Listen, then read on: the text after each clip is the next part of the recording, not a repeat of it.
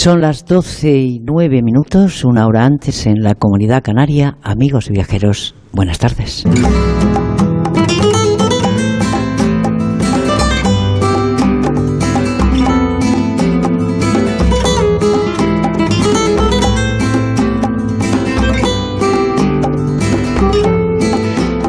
Bueno, a los amigos de gente viajera les tengo dicho muchas veces que yo no creo en la casualidad. Creo que todo está escrito bajo el sol. Eh, pero eso son las creencias particulares de cada uno de nosotros. Por lo tanto, teníamos que venir a hacer un programa a Ferrol hace años y al final hemos encontrado. ¿eh? Ya hicimos algún programa en Ferrol, estuvimos en la ciudad y estuvimos también en las Fragas Eume y en otra ocasión. ¿eh? El programa ya cumple 33 años en septiembre, por lo tanto ha habido tiempo para acercarse a Ferrol, pero seguramente no tantas veces como nos hubiera gustado o como nos hubiera gustado a vosotros, a ustedes. Así que hoy nos encontramos emitiendo en directo desde el Museo de la Construcción Naval de Ferrol, Esponap, para el fomento del conocimiento y de las actividades marítimas con el propósito de servir de lugar de encuentro entre la sociedad que es muy exigente, que lo es, y que está preparada, lógicamente, y tiene que reclamar su lugar y cuidar, desde luego, este magnífico destino. Decía, entre reunión entre la sociedad, la industria y la comunidad científica. Fíjense ustedes eh, cómo hilan fino los ferrolanos, ¿eh? posibilitando la comprensión y el conocimiento del pasado naval de Ferrol y de Galicia. Un pasado que lógicamente no es tan pasado como otro cualquiera, sino que es singular, porque ha cruzado fronteras, ha cruzado mares, es mundial. Las exposiciones que aquí alberga este museo, tomando como punto de partida el arsenal real del siglo XVIII, ofrece una visión divulgativa sobre los hitos históricos más relevantes relacionados con esta actividad en España y sobre todo en Galicia, que enlaza en la actualidad con los astilleros eh, modernos de Astano, Bazán y Navantia. Y lo hacemos desde Ferrol, porque queremos recordarles a la gente viajera, a los viajeros, que esta, esta es una tierra que destaca por su riqueza costera y natural, con una gastronomía de, de primera Mm, con una leyenda donde la historia y el arte se conjugan a través de espectaculares parajes y que les vamos a contar desde ahora hasta las 2 de la tarde.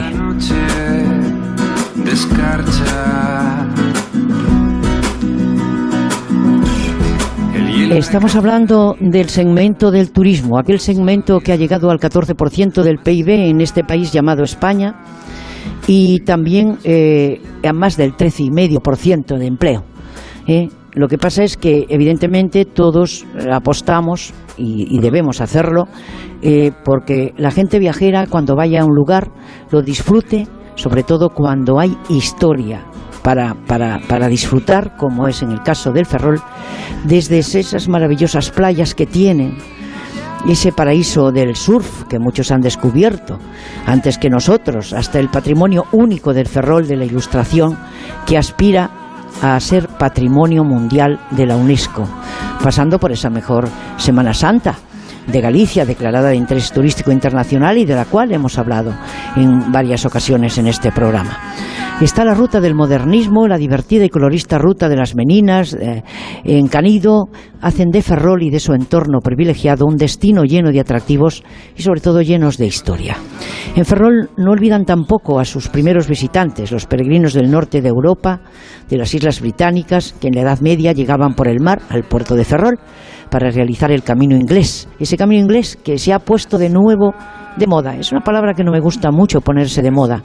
Pero mm, bueno, el camino inglés ahora mm, lo están caminando pues nuevos viajeros que se dirigen a Santiago de Compostela. En nuestros días son 120 kilómetros para pensar en el espíritu, en la aventura, el que quiera, transitados por gentes de todas las nacionalidades. Una ruta jacobea, jacobea, decimos los gallegos, diferente de 112,5 kilómetros a través del camino inglés y por Ferrol, un Ferrol lleno de atractivos e historia que confluye a mitad de camino con el ramal que sale de A Coruña en la localidad de Bruma y desde donde continúan juntos los últimos 40 kilómetros hasta Compostela.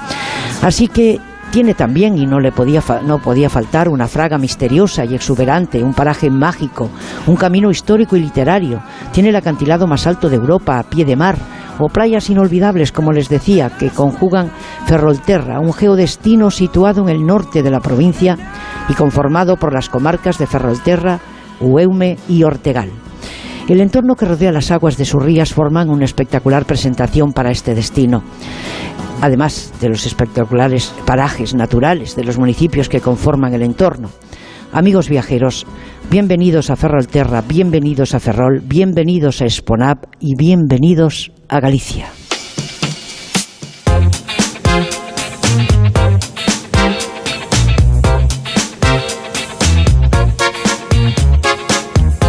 El nuevo presidente de la Junta de Galicia estaba haciendo el camino, el camino se hace al andar y, hay que predicar con el ejemplo. Desde primera hora tendremos unas palabras de Alfonso Rueda, presidente de la Junta de Galicia, para apoyar el turismo que ha sido su parcela en los últimos años y quien ha querido acercarse a este programa que es el de ustedes, el vuestro, en Ferrol para mandarle un saludo a todos los viajeros y también a los ferrolanos. Vamos a hablar con Eva Miquel, que la tengo a mi izquierda, sobre la historia y el presente de Ferrol como ciudad naval y tendremos de invitado a Jesús Casas López, director de la Autoridad Portuaria de Ferrol, que lo tengo a mi derecha. Enrique Domínguez Uceta, un poquito más allá, eh, al que la gente viajera mm, conoce, nos acercará al patrimonio y a la cultura de la Ría de Ferrol con su castillo, a Palma, San Felipe, que ayer visitamos, con una guía, Isabel, que luego la conocerán, eh, que no le ha quedado, yo creo que nada, ni una sola línea en el tintero, lo tiene todo controlado. Y ha sido un placer. Llovía un poquito porque era el día, tocaba el día de, regar, ¿eh? porque como hay cosas tan bonitas, ¿verdad? Y, hay una vegetación tan importante en Ferrol, que además hay mm, ese lugar mágico que ha sido de los primeros. Digo, y, aquí tenemos aquí tenemos muchos árboles. Isabel me dijo, sí, pues es que hemos sido los primeros en, juntar estos árboles aquí para que hagan bonito, ¿no? En Ferrol, ¿no? Y, y bueno, ¿A quién vamos a tener más? Pues después de Enrique, eh, pues eh, vamos a tener al gerente, a Rafael Suárez, de este lugar mágico que les recomiendo de corazón y que yo tengo que ver con tranquilidad. Haremos una ruta con Isabel que estará con Enrique también, que es guía turística de Fertur por el modernismo y el turismo industrial que atesoran los ferrolanos, pero que quieren compartir y que comparten de hecho con toda la gente que se acerca a Ferrol. En la segunda hora, Alberto Barciela. Es un periodista que no ha nacido ayer, pero es, eternamente joven y publica cada día en todos los periódicos de España.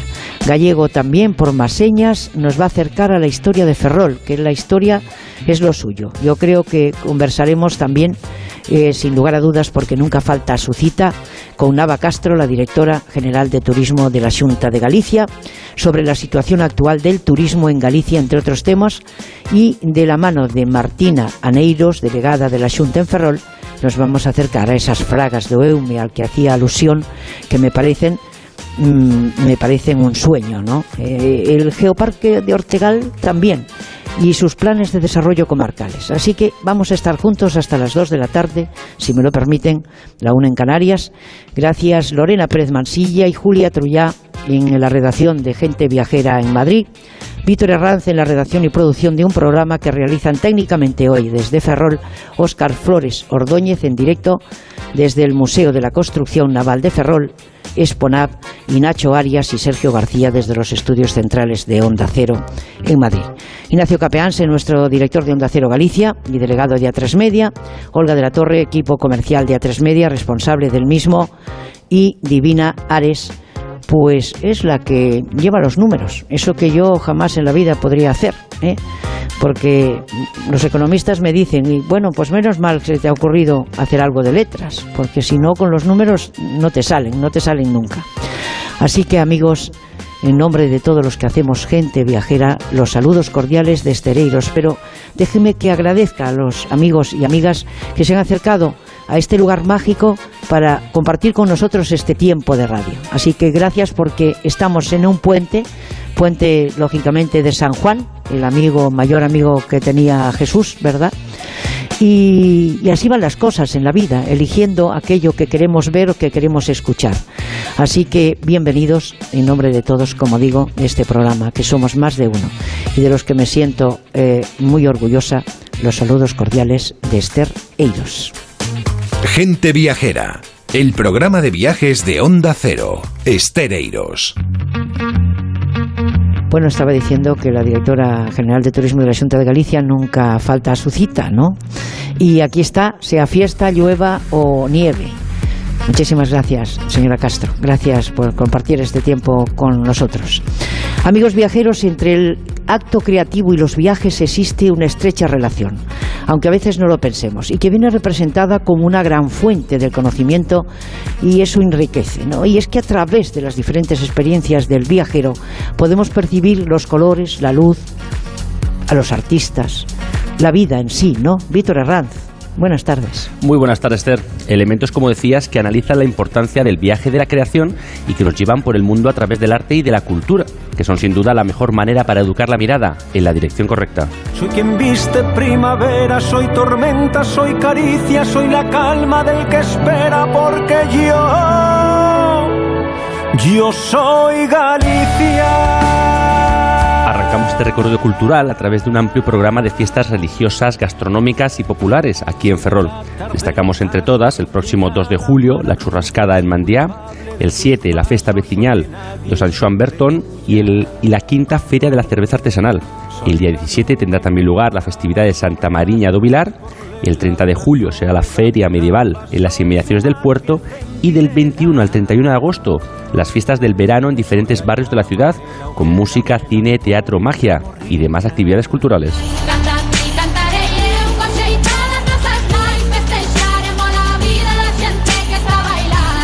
Nos acercamos ahora de la mano del Teatro Jofré de Ferrol a Inventio un espectáculo familiar de gran formato en el que conviven la comedia y el drama, la danza, el ilusionismo y las artes circenses.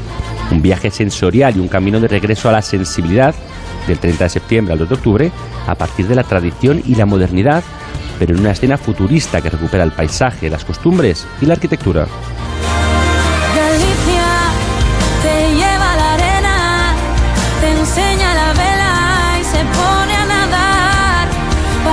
Viajando por Apontenova y el santuario de San Pedro Fiz, una festividad que se celebra el primer domingo de agosto, en un momento en el que las familias reúnen a los miembros diseminados por las distintas provincias, también a los vecinos, y donde vuelven todos a ser pueblo.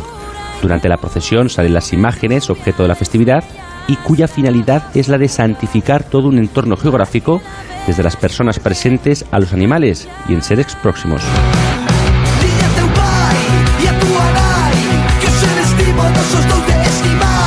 Y bueno, cerramos esta agenda con el Festival Las Minas de Apontenova durante el mes de diciembre, un evento que cada año atrae a todo tipo de viajeros que acuden llamados por la música y la tradición. Un festival que busca recordar el pasado minero de la, localidad, pero con la unión del pueblo como reclamo. Los aspectos se conjugan desde hace años en esta cita. Una comida popular y un concierto de primer nivel nacional. Eso sí, todo para ayudar a dinamizar la, la zona y la comarca. Así que no se lo pierdan.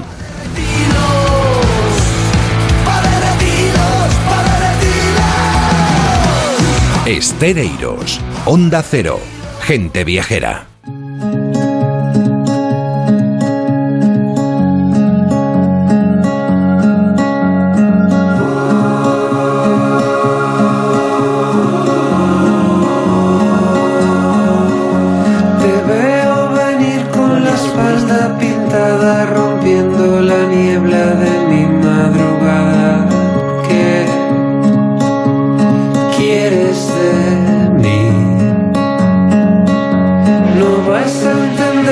De gente viajera, eh, las casualidades, algunos no creemos en las casualidades. Eh, creo que todo está escrito bajo el sol y Galicia apuesta, sigue apostando por el turismo más allá de la calidad, en busca de la excelencia. Así lo ha manifestado recientemente el presidente de la Junta de Galicia, Alfonso Rueda, al que saludamos, bueno, eh, en su trabajo ¿eh? que un presidente tiene que hacer el camino, claro, tiene que predicar con el ejemplo. Señor Rueda, buenas tardes. Hola, buenas tardes, Esther, ¿qué tal? Bueno, usted ha puesto el foco en la formación profesional en la hostelería, eh, una de las patas significativas del turismo en general con un presupuesto de 2,7 millones eh, de inversión eh, y bueno, me parece mm, una decisión lógicamente importante, eh, habida cuenta de que hemos superado hace mucho tiempo el tema de vamos en busca de la calidad para buscar esa excelencia, como usted decía, y como todos los que hemos sido testigo a lo largo de estas tres últimas décadas o cuatro de cómo ha ido creciendo el turismo y lo que significa tanto en el impacto económico del PIB como en el empleo. Sí, efectivamente, esos 2,7 son concretamente para ampliar uno de los institutos de formación profesional que hay en Galicia que se dedican a formar futuros profesionales de la hostelería. Este está en Pontevedra y, bueno, pues es eh, un, un eslabón más en esa cadena que hemos empezado hace unos años en Galicia para potenciar la formación profesional y para potenciar dentro de la formación profesional la que tiene que ver con la hostelería. Si tenemos magníficos paisajes, aquí se come muy bien, la gente viene encantada, le va a gustar muchísimo más si está atendida por gente joven, perfectamente formada, con vocación de servicio, y eso es lo que estamos intentando. Cada año eh, salen en Galicia titulados eh, en formación profesional ramas relacionadas con la hostelería y el turismo, 3.500 chavales y chavalas que, bueno, consiguen eh, consiguiendo eso que usted decía, esa excelencia que le queremos dar a la gente que nos viene a visitar. ¿Y qué, cobertura va a tener, presidente? Porque entiendo que Galicia tiene mucho que ofrecer. ¿eh? Si nos centramos solamente en la excelente gastronomía que tenemos, evidentemente nos quedamos ahí en uno de los segmentos importantes que camina paralelamente al turismo.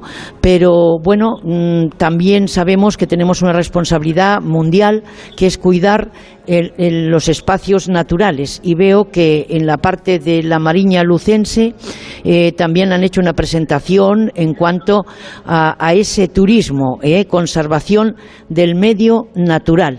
Sí, efectivamente, estamos eh, colaborando con el Ministerio en un plan de sostenibilidad turística para la Mariña Lucense, que lo que busca es combinar las enormes potencialidades que todavía hay en esa zona, en Galicia en general, especialmente en la Mariña Lucense, que creo que es una de las grandes desconocidas de nuestros espacios turísticos, con lugares bellísimos, toda la zona de la playa de las catedrales, que le sonará más a la gente, pero bueno, hay muchísimos sitios más en esa parte del, del norte de Lugo y queremos prepararnos para que eh, venga más gente de la que está viniendo ahora, pero conservando siempre esas maravillas, eh, esos paisajes, esa naturaleza casi salvaje que hay en zonas de la Mariña Lucense. Creo que todo eso es posible. En general, estos días se está viendo en Galicia, está empezando a haber un debate ¿no? entre visto el número de turistas que está viniendo, que la verdad estamos batiendo auténticos récords, eh, entre la necesidad de que vengan esos turistas, estamos encantados batir cada año un récord, pero al mismo tiempo preservar todas esas maravillas, esos paisajes, esos parques naturales que tenemos,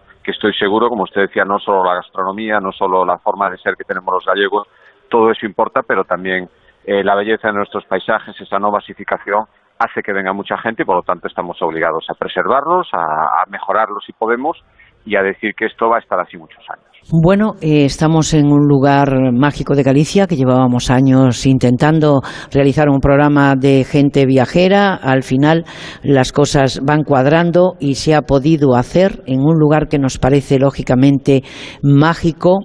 Eh, estamos en el Exponaf, es todo un referente, la historia de Ferrol eh, no se ha escrito anteayer, ni siquiera hace un siglo, se ha escrito eh, en, el, en, en el 18 se ha empezado a escribir en el 18 y por lo tanto eh, son tantos los logros que hemos podido ver en, poco menos de, 24 horas que nos parece que es un lugar fantástico para presentar a la gente viajera. Y su opinión es importante porque usted eh, tiene la responsabilidad, sigue manteniendo la responsabilidad que tenía como vicepresidente y como consejero de turismo y no me cabe la menor duda que al igual que hoy está haciendo un trozo del camino de Santiago, eh, eh, predica con el ejemplo y conoce bien la ciudad de Ferrol. Sí, efectivamente, está, una, está usted, o están todo el equipo de su programa en una de las siete grandes ciudades gallegas y está con muchísima tradición, como usted decía, desde hace, no de ayer ni antes de ayer, desde hace cientos de años, es un referente en construcción naval, lo sigue siendo a día de hoy, se están modernizando después de una época muy complicada los grandísimos astilleros que tenemos en, en Ferrol y al mismo tiempo, bueno, pues Ferrol tiene una tradición militar, la, Armada eh, lleva allí muchísimo tiempo establecida y creo que ha sabido combinar perfectamente esas dos cualidades, una potencia industrial, eh, de hecho hay circuitos turísticos sobre el ferrol industrial y se ve su evolución perfectamente y uno entiende cómo ha evolucionado la industria en, España, sobre todo la construcción naval en los últimos dos siglos y al mismo tiempo esa huella, esa pegada de la Armada, de la Marina, se sigue viendo a día de hoy en Ferrol eh, y forma parte también de su historia, además de las magníficas playas, toda esa zona es preciosa, no solo Ferrol, sino toda su comarca, si usted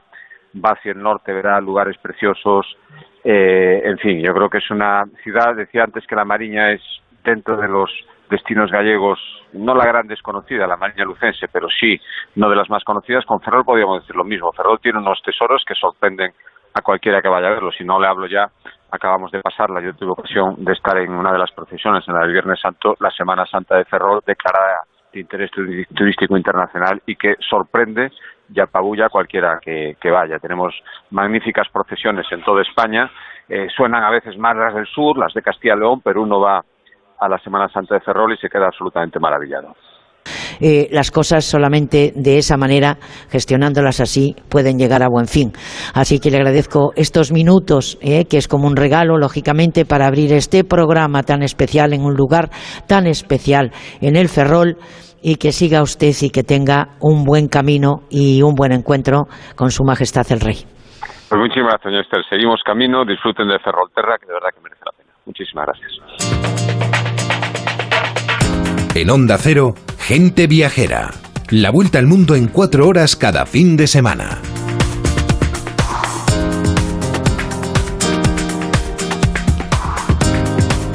Bueno amigos, pues seguimos en Gente Viajera desde Ferrol y en este espacio en terreno portuario eh, fantástico donde la tradición naval y la marítima del pueblo ferrolano se respira a cada paso. Está con nosotros a mi izquierda Eva Miquel para hacernos un repaso de lo esencial del puerto, ya que de puerto se entiende y es mejor que el conocimiento se emplee, lógicamente, cuando se domina un tema.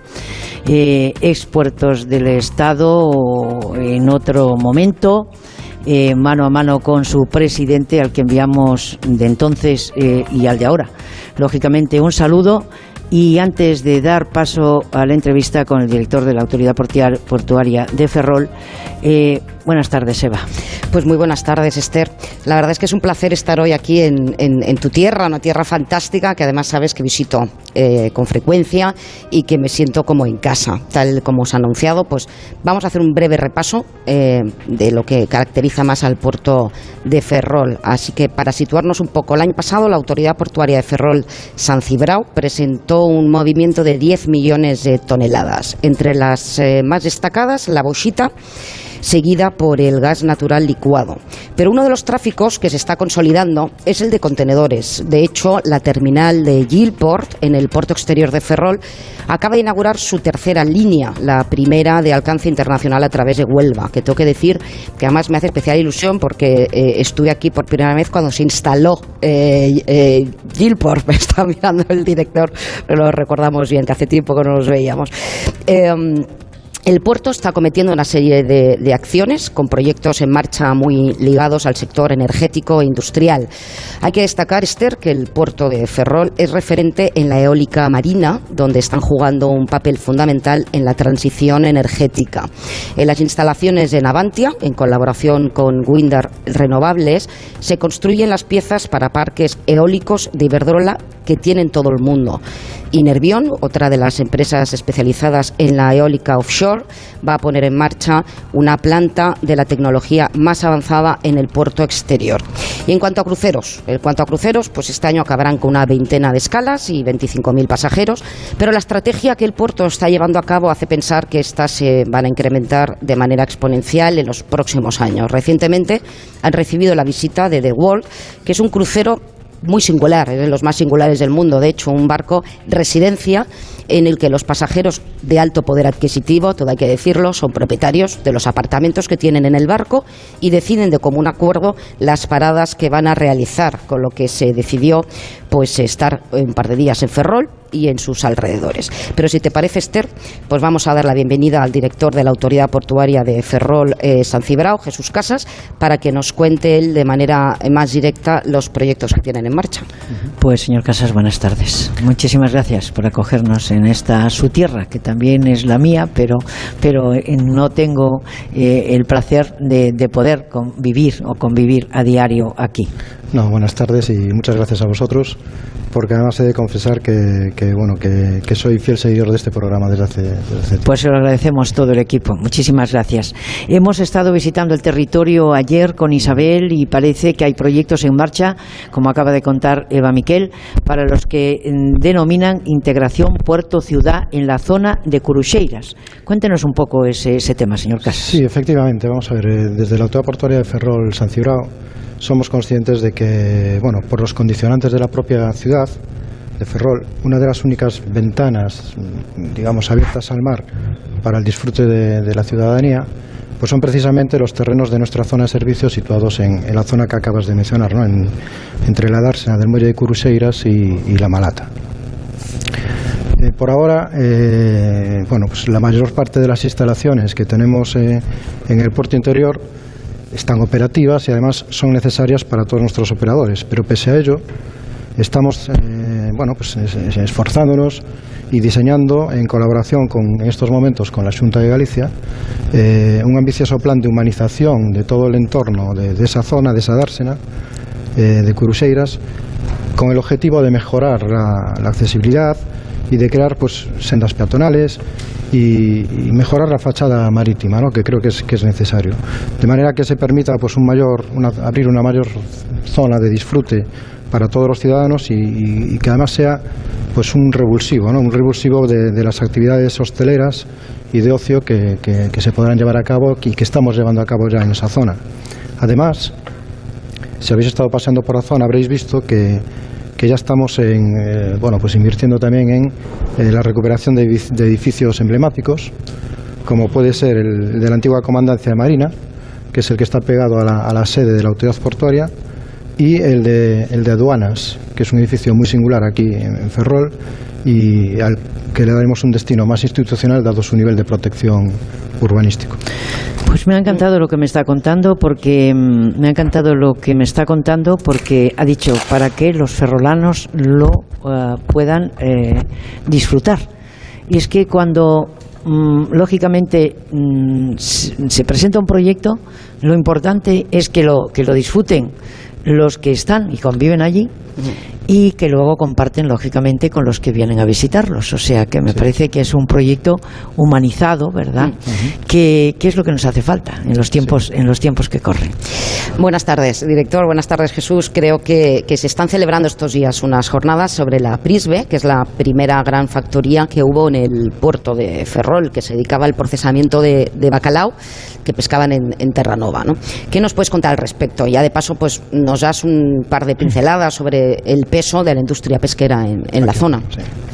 Vale, pues sí, Eva, efectivamente, eh, pues dentro de la política que hemos comentado de, de apertura de los terrenos portuarios a la ciudad, esta relación puerto-ciudad que es necesaria en, en, puertos de estas características, ¿no? que, que, en la que la ciudad se ha desarrollado alrededor del puerto o al revés.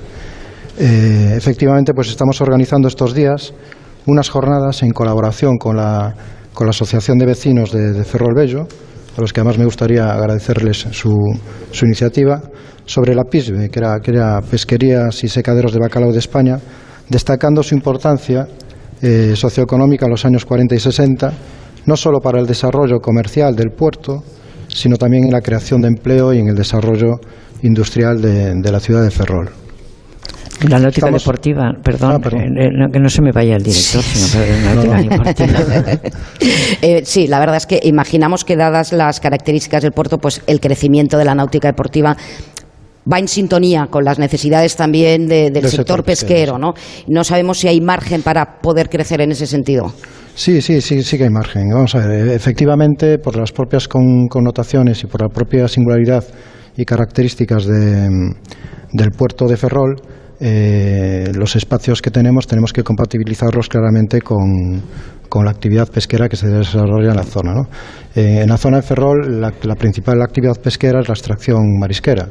Eh, todos esos productos que todos degustamos, ¿no? la, almeja, zamburiña, la centoria, el pulpo, etcétera.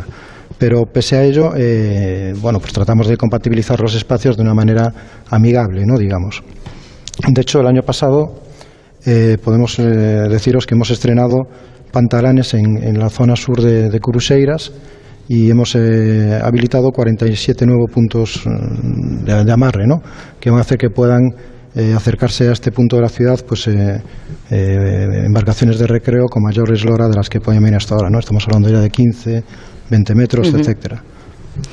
Te das cuenta que el nombre es bonito, ¿no? Me suena, es, muy gallego además cuando se hable de ello, Curuseiras. Sí, sí, sí, sí, es muy bonito, suena muy bien. Eva. Pues yo creo que ya acabamos, Esther, y yo creo que es importante pues que nos cuente cuáles son los retos eh, que tenemos por delante en el puerto y cuáles son pues los siguientes eh, pasos a dar. Sí.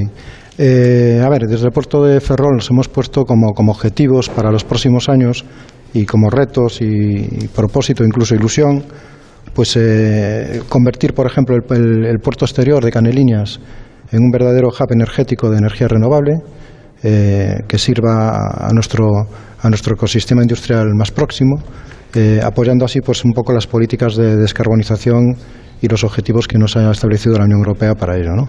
Eh, tenemos el reto también de culminar las obras del acceso ferroviario al puerto exterior, lo que, bueno, sin duda nos va a, a, posicionar en una situación óptima para seguir potenciando el tráfico de contenedores, apoyando así a la industria pues, del norte de Galicia y contribuyendo también a ese otro objetivo que teníamos de diversificar los tráficos para mitigar el impacto que ha, significado para el puerto de Ferrol pues el, tener que abandonar el tráfico del carbón por, el cierre de la central térmica de, Aspontes.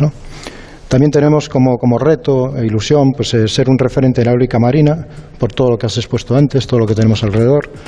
Y eh, estamos, queremos que estamos en un punto de no retorno en los próximos años, ¿no? en todo lo que se va a desarrollar, y queremos que los puertos, como el de Ferrol, seremos colaboradores necesarios para cumplir también eh, esos objetivos que, se está marcando la Unión Europea. Bueno, ya lo ven ustedes, son pinceladas en gente viajera de, lo mucho que se podía hablar y que se va a seguir hablando, porque ya que me han abierto la puerta en Ferrol, ¿verdad?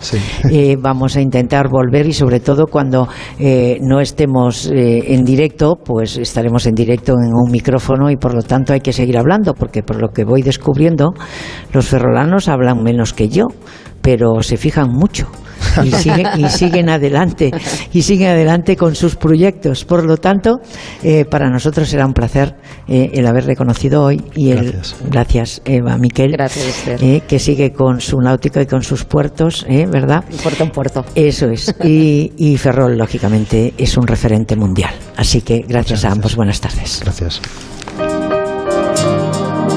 Gente viajera. Onda Cero.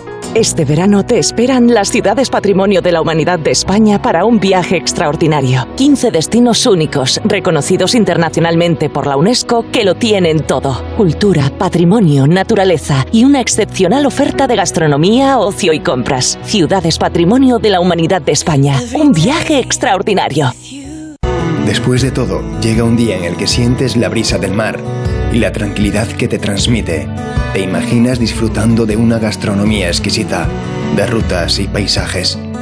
Y te das cuenta de que estabas perdiendo el norte. Visita a Mariña Lucense. Vuelve a encontrar el norte. Sol a sol. Lluvia a lluvia. Hola a ola. Pescador a pescador. Merluza a merluza. Merluza de Burela. Una a una del pincho, de calidad. Acción cofinanciada por la Junta de Galicia y el Fondo Europeo Marítimo y de Pesca. Adelántate. Hasta el 31 de julio, reserva ya tus libros de texto y uniformes y llévate un 10% de regalo para gastar en tus compras de alimentación, papelería, deportes, moda. Y si reservas tus uniformes antes de esa fecha, te damos un 5% adicional. Consulta condiciones en elcorteingles.es. Tus compras en tienda web y app. En la Fundación A3 Media acercamos a niños y jóvenes el valor de la comunicación, acompañándolos en su desarrollo para que aprendan a comprender y gestionar correctamente la información que los rodea. Fundación A3 Media. Hagamos juntos una sociedad más crítica y libre. Hay una Almería en ti, la de playas vírgenes y arena dorada, la de naturaleza salvaje y paisajes enigmáticos, la monumental y la de cine, la de sabores únicos y tradiciones irrepetibles, auténtica, única, inesperada. Busques lo que busques, siempre encontrarás una Almería en ti, la tuya. Costa de Almería y Diputación de Almería. Si cumples las cinco normas fundamentales, hay 645 posibilidades menos de morir en carretera. No bebas, no corras, ponte el cinturón, no utilices el móvil y si puedes usa un vehículo de menos de cuatro años. Ponle Freno y Fundación AXA, unidos por la seguridad vial. A3 Media Televisión, la televisión de un gran país. Digestiones pesadas. Toma Sistema Alfa. Sistema Alfa contiene aloe vera y vitamina C que regula el tránsito intestinal. Te sentirás mejor. Sistema Alfa. Consulta a tu farmacéutico o dietista. Ven a descubrir una tierra excepcional en el norte de Galicia, Amariña Lucense. Playas y acantilados, patrimonio cultural, gastronomía y un interior de naturaleza extraordinaria. La Galicia verde en todo su esplendor. En Amariña Lucense estará este domingo Gente Viajera, en directo desde la Casa de la Cultura del Ayuntamiento de Apontenova, Lugo, con el patrocinio de la Mancomunidad de Amariña, Ayuntamiento de Apontenova, productores pesqueros de Burela, Ayuntamiento de Foz y hacia Foz. Este domingo a partir de las 12 del mediodía, gente viajera desde Apontenova, en Amariña Lucense, con Estereiros. Te mereces esta radio. Onda Cero, tu radio.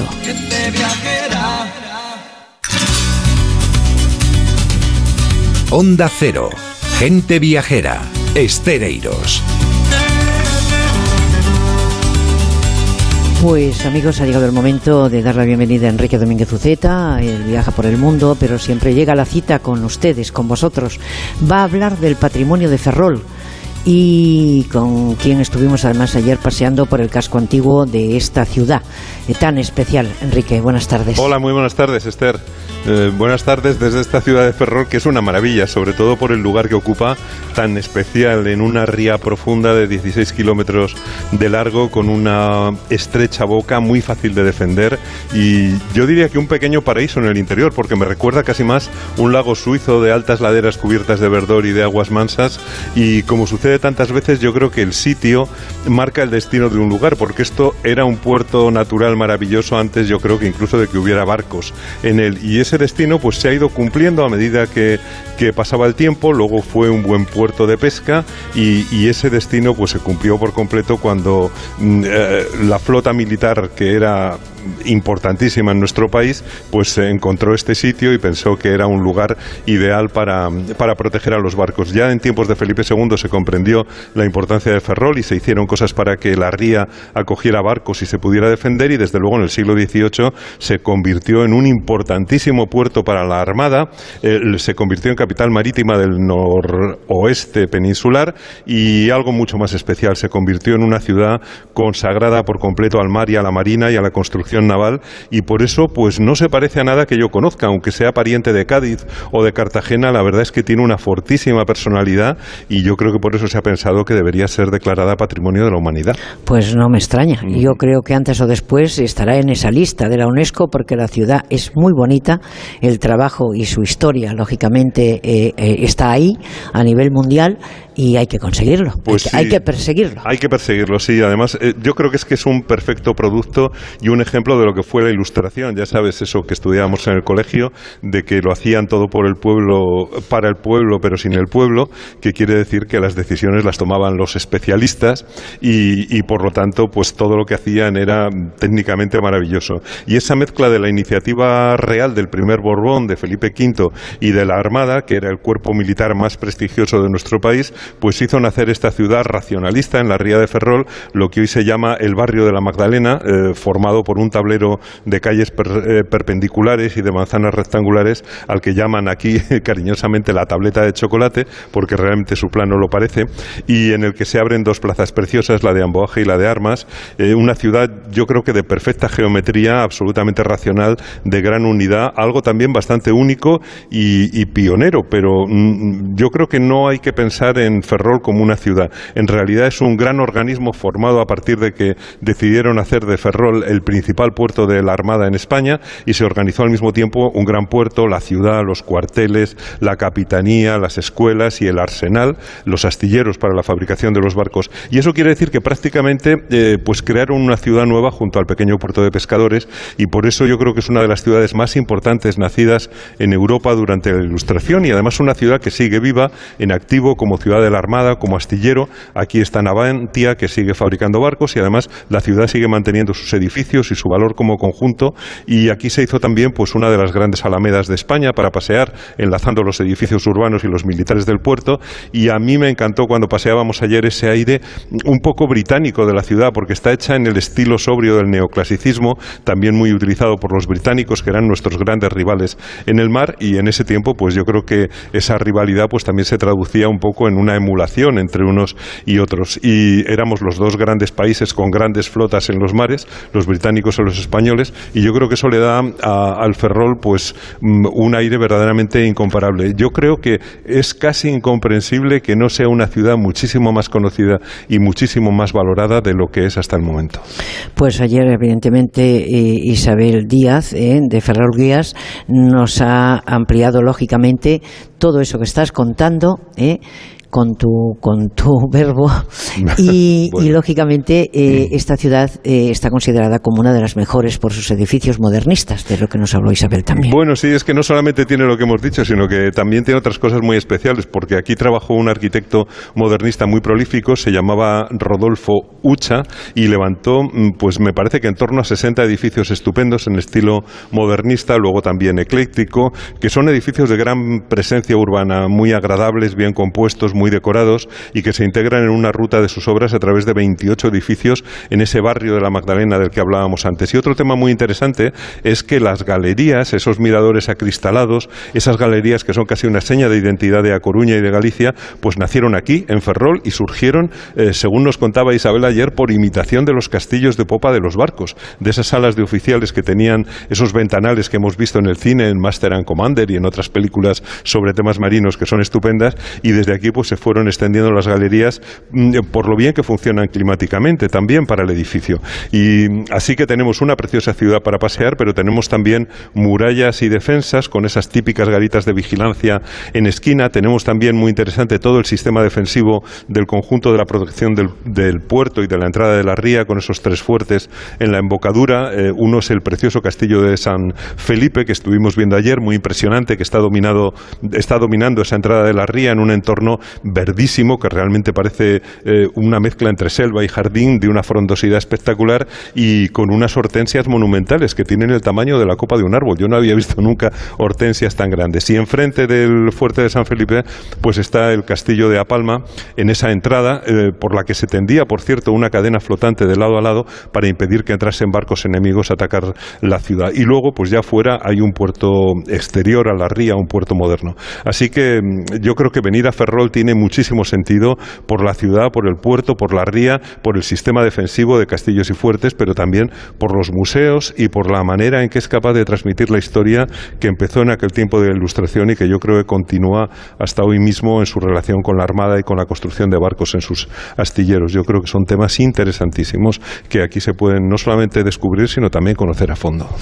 Bueno, pues gracias arquitecto, ¿no? Porque nadie mejor que tú puede recrear lo que, lo que acabas de contar y en esa memoria viva de la historia de Ferrol hay que incluir este museo del que estamos haciendo hoy el programa y su gerente es Rafael Suárez. Señor Suárez, buenas tardes. Buenas tardes. Esto es solo un saludo para agradecerle que nos haya acogido en este lugar mágico. Hemos prometido volver y verlo tranquilamente para poder hacer una charla con usted un poco más tranquila, pero hoy tenemos que contar un montón de cosas. Estamos aquí gracias a la Junta de Galicia que lógicamente lleva intentando que encontrásemos un día, un mes, un año, para poder venir, eh, lógicamente, a Ferrol y aquí estamos. Y a mi izquierda, Isabel Díaz, eh, que es de Ferrol Guías, como digo, que fue la que ayer nos ha adornado un poco eh, esta cabeza que tenemos, ¿verdad? Pobre en todo ese conocimiento que ella tiene sobre la ciudad de Ferrol.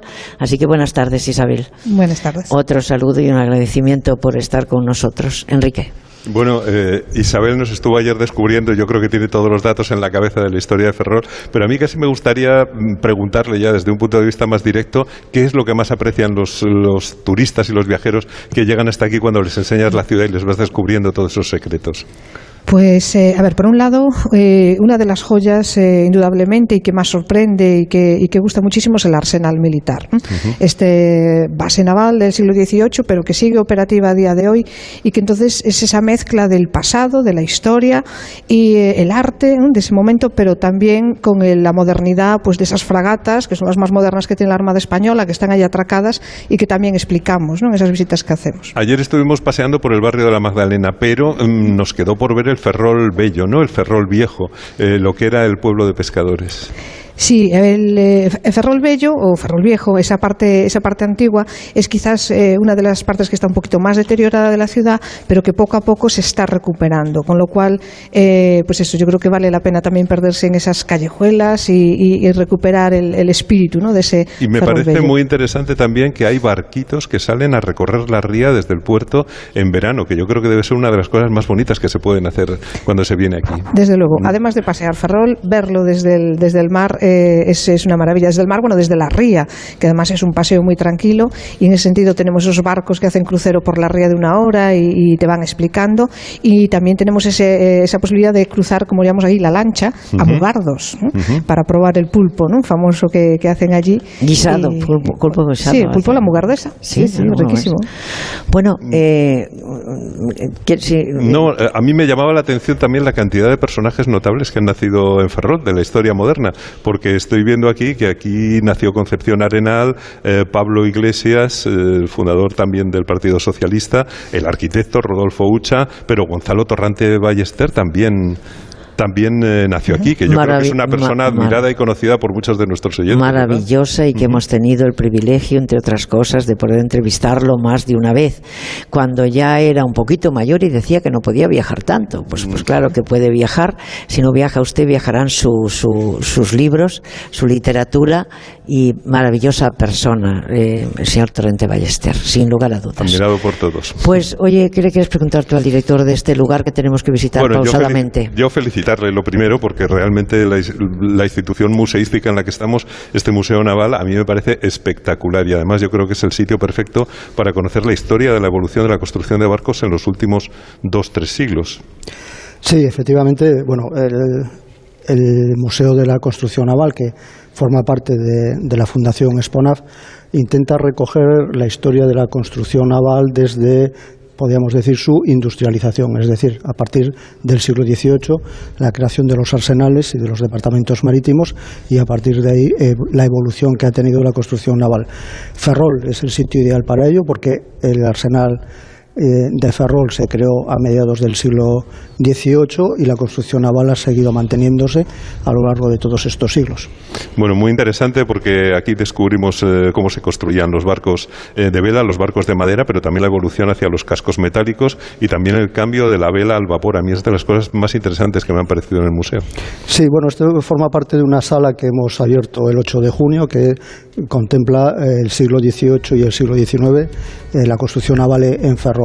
Esto nos complementa las salas que ya teníamos dedicadas al siglo, al siglo XX y parte del siglo XXI, lo que llevamos del siglo XXI, y destaca pues el siglo XVIII es el siglo de la vela y el siglo XIX es la transición de la vela al vapor y de, y de la madera al hierro y al acero. Bueno, este museo yo creo que está considerado seguramente eh, el principal museo eh, científico-técnico de toda España, que es algo que seguramente también mucha gente no espera encontrar cuando, cuando llega hasta Ferrol. El edificio es magnífico, la presentación con unas maquetas impresionantes yo creo que maravillará a todo el mundo, también incluso a niños y a mayores, y, me gustaría destacar que hay incluso barcos y, y- barcos de tamaño real metidos aquí en el interior. ¿Qué es lo que más le gusta a la gente también cuando viene aquí? Y, bueno, les gusta mucho eh, los barcos de, que forman parte del área dedicada a la carpintería de, de Ribeira les gustan mucho las maquetas eh, de, los barcos del siglo XVIII y también las maquetas de los barcos del siglo XX. Bueno, es que vemos que se han hecho aquí además los portaaeronaves, el príncipe de Asturias, el Juan Carlos I, que son un poco como las joyas de nuestra, de nuestra construcción marítima y que tienen aquí los modelos y la historia de esa construcción. Sí, bueno, se han construido aquí al lado, en, el astillero de Navantia, tanto el príncipe, el príncipe de Asturias como el Juan Carlos I como las fragatas F-100 que comentaba antes Isabel, que se pueden ver eh, a lo largo de la visita del arsenal, pues son barcos construidos en al lado, realmente al lado. Estamos pegados al astillero, al astillero de Navantia. Bueno, y lo más bonito es que yo creo que no se puede entender la historia de Ferrol sin venir a visitar el museo y sin conocer esa historia naval en la que nos explicaba que se construyeron 150 barcos en un periodo relativamente corto. Sí, en la primera, en la segunda mitad del siglo XVIII, desde que empezó el astillero, se construyeron más de 130 barcos. Eh, fundamentalmente navíos y fragatas, y fue una época de gran eh, esplendor en la construcción naval en, Ferrol. Bueno, pues una maravilla, Esther, la verdad es que... Bueno, la verdad es que podríamos estar, pero ahí tenemos el informativo y ahí tenemos el tiempo y estamos poniéndoles un poco los dientes largos de lo que pueden ver y disfrutar en Ferrol, pero eh, está clarísimo que vamos a seguir insistiendo en Ferrol a partir de hoy. Así que muchísimas gracias a ambos y Laura Gil les va a poner, eh, les va a informar sobre todo de lo que pasa en España y en el resto del mundo. Es la una, mediodía en Canarias.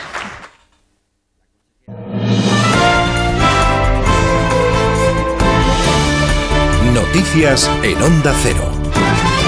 Buenas tardes. En este preciso momento acaba de empezar la comparecencia del presidente del Gobierno, Pedro Sánchez, tras aprobar en Consejo de Ministros extraordinario el Real Decreto que aprueba medidas para mitigar el repunte inflacionista y los efectos de la guerra en Ucrania.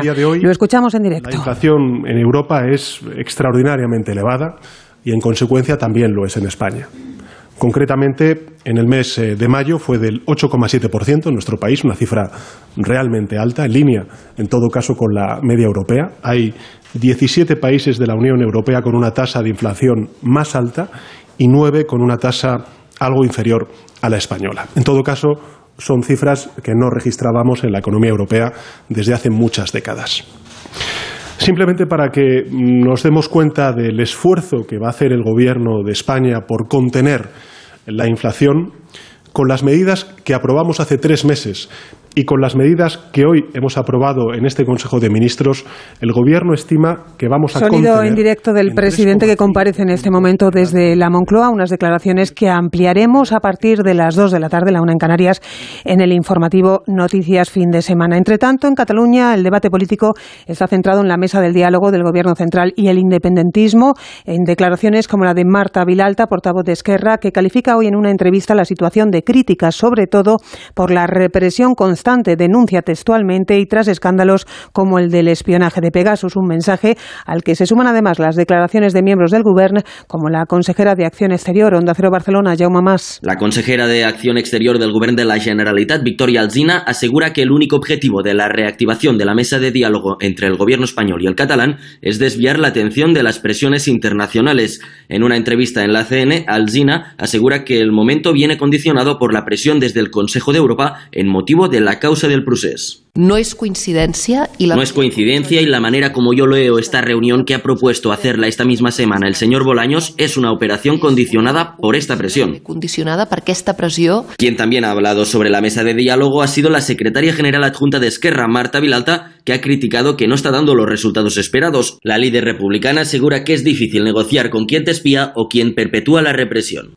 Volviendo al plan de choque del gobierno, este contempla bonificaciones al carburante en la línea de lo que piden sectores como el de los transportistas como alternativa a una nueva huelga. El colectivo da dos semanas al gobierno de Sánchez para que legisle el trabajo a pérdida, su principal reivindicación. Mañana domingo es un día clave para el sector porque se decidirá si van o no a la huelga. Pedro Pablo González. En 15 días el Ejecutivo debe de confirmar al Comité Nacional del Transporte por Carretera que acepta sus reivindicaciones para paliar los efectos del alza de los combustibles. Se han dado, eso sí, los primeros pasos, como indica Onda Cero el presidente de este comité, Carmelo González. De cara a la indexación del precio del combustible, ahora mismo estaba en un 30% lo que pesaba en nuestras cuentas y va a pasar al 40%, es decir, medidas positivas. Piden al Ejecutivo, recordemos, otros 20 céntimos adicionales al descuento que hay oficial y poder aplicar de manera inmediata los sobrecostes a cargadores y empresas clientes.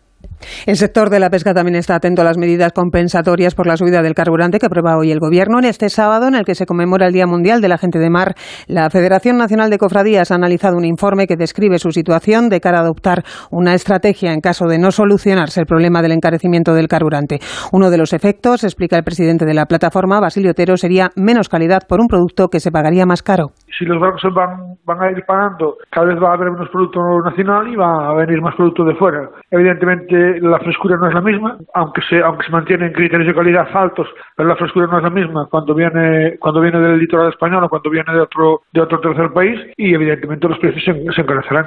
Y siguen las reacciones al resultado trágico del asalto violento a la valla en Melilla el pasado viernes, con resultado de 18 migrantes muertos hasta este momento, según la última actualización de las autoridades marroquíes. Hoy se pronuncia la diócesis de Málaga y de Melilla a través de un comunicado en el que acusa a España y al país alagüita de haber eliminado, dice, la dignidad humana de las fronteras. Expresa además su consternación por lo ocurrido y muestra su preocupación por la situación que se vive en Nador por el trato inhumano que denuncia están recibiendo estas personas mientras se les impide solicitar asilo, concluye ese comunicado. Ahora vamos ya con el deporte y Regina Ruiz. En el Gran Premio de Holanda, en este momento en juego la clasificación en Moto 3. Enviado especial de la revista Motociclismo y Donda Cero, Chechu Lázaro. 10 minutos para que termine esta Q2 definitiva que decidirá la pole en la categoría de Moto 3 y de momento protagonismo español Jaume Masia está en primera posición seguido del japonés Sasaki tercero Adrián Fernández recordemos que a partir de las 2 y 10 comenzará la lucha por la pole en MotoGP a las 3 y 10 la de Moto 2 y que esta mañana hemos conocido dos pilotos españoles que no estarán en esa lucha por las poles Paul Espargaró en MotoGP que llegaba aquí con una fisura en la costilla y no ha podido continuar y el piloto valenciano Aaron Canet que en Moto 2 tampoco podrá participar en la Q2 porque ha tenido una fractura nasal. John Uriarte es el nuevo presidente del Athletic de Bilbao. El empresario bilbaíno gana las elecciones con el 46% de los votos. Su entrenador será Ernesto Valverde, que regresa al banquillo del Athletic. A las nueve y media, la selección femenina de fútbol juega contra Australia el primer amistoso de preparación para la Eurocopa de Inglaterra. Jorge Vilda, seleccionador español, destaca la importancia de estos partidos. Focalizarnos en el primer partido, pero para focalizarnos en ese partido del 8 de julio contra Finlandia, tenemos una buena piedra de toque luego la de Italia, dar la lista, prepararnos bien y llegar a las mejores condiciones para hacerlo lo mejor posible y llegar lo más lejos posible.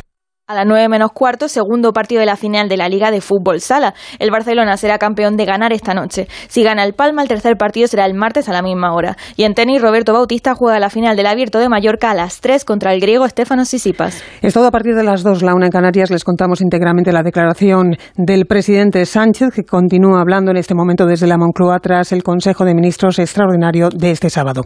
Siguen ya en compañía de gente viajera con Estereiros. Radio Estadio no cierra por vacaciones. Este verano te seguiremos acompañando para hacerte más refrescantes las tardes de sábado y domingo. Porque el deporte no para, Radio Estadio tampoco. Los fines de semana súbete al tren del deporte, el de Radio Estadio, también en verano. Te mereces esta radio. Onda Cero, tu radio.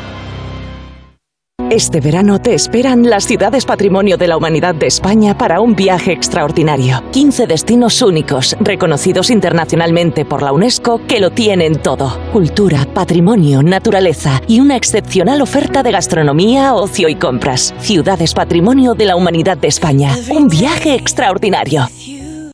Hay una Almería en ti. La de paisajes singulares y playas salvajes.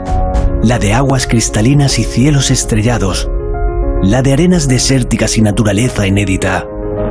Auténtica, única, inesperada. Busques lo que busques, siempre encontrarás una Almería en ti. La tuya. Costa de Almería y Diputación de Almería. Soy Carlos Alcaraz y me gusta vivir la vida como juego, disfrutando. Y créeme, para la vida no hay mejor lugar que mi hogar, la región de Murcia. ¿Y tú? ¿Juegas? Costa Cálida, región de Murcia. Te hace feliz. Una aventura inolvidable. He sido minero por un día a 200 metros de profundidad. Museo Minero de Escucha en la provincia de Teruel. Una experiencia única en España y abierto todo el año. Infórmate en museomineroescucha.es. Entonces ya está todo instalado, funcionando. Pues qué rápido. Sí, todo listo y funcionando. Tienes el panel, la app las cámaras, los sensores. Y además el equipo tiene un sistema anti-inhibición para que no se pueda bloquear la conexión. Y tiene mantenimiento incluido de por vida, así que nada de sustos. Pero aparte del equipo, desde ahora mismo nosotros también estamos al otro lado por si hace falta. Este verano, protege tu hogar frente a robos y ocupaciones con la alarma de Securitas Direct. Llama ahora al 900-272-272. Llegan tres noches especiales a Antena 3. Mañana a las 10, gran estreno de Hermanos. Y después, descubre el momento que lo cambiará todo en Infiel. Y el lunes y el martes a las 11 menos cuarto, nuevos capítulos de Hermanos. Y después, se acerca el final de Inocentes. Tres noches especiales en Antena 3. He visto que en las rebajas del corte inglés los vestidos de Woman están al 40%. Creo que me voy a hacer un Dani Martínez. ¿Y eso qué es? Celebrar tu cumpleaños en las rebajas para que te regalen y te regalen. Del 23 de junio al 31 de agosto. Las rebajas del corte inglés. Todo lo que quieres, por mucho menos. Hace calor. Desde que tomo Flexium la articulaciones no paro. Ruta por la sierra, paseos en bici, jugar con mis nietos. Flexium con manganeso mantiene mis huesos y me siento ágil. Flexium de Pharma OTC.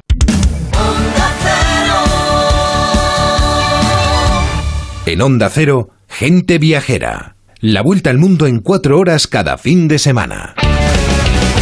Pasa el tiempo, pasa la vida. Volando se marcha el tiempo y viajando vives la vida. Pasa el tiempo, pasa la vida. Cualquier destino es perfecto si tengo tu compañía. Cualquier destino es perfecto si tengo tu compañía.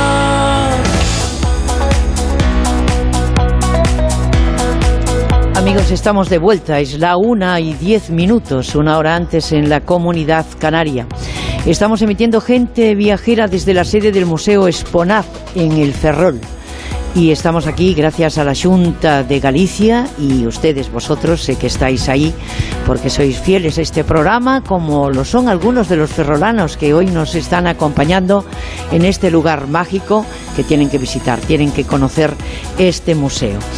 Eh, nosotros queremos transmitirles una vez más la importancia de la conectividad a la hora de viajar y de la seguridad que caminan paralelas. Iberia acaba de abrir una convocatoria de empleo para pilotos de nuevo ingreso, la primera después de la pandemia, a la que puede presentarse cualquier candidato que cumpla los requisitos. Si conocéis a alguien que le apetezca eh, eh, aplicar este, este, esta noticia, aprovechar esta noticia, en Iberia se lo cuentan, porque tienen toda la información en el grupo iberia.es. Y luego, eh, recordarles que todavía no, si no han reservado sus vacaciones de verano, pues luego iremos tarde. Así que pueden entrar en iberia.com y elegir el destino entre 134 que ofrece la aerolínea. Capitales europeas, Caribe, Estados Unidos, América Latina. No lo piense más. Entre en y así las cosas irán mejor, porque si las vamos dejando, dejando, dejando, luego no hay billetes. Gente Viajera, el programa de viajes de Onda Cero.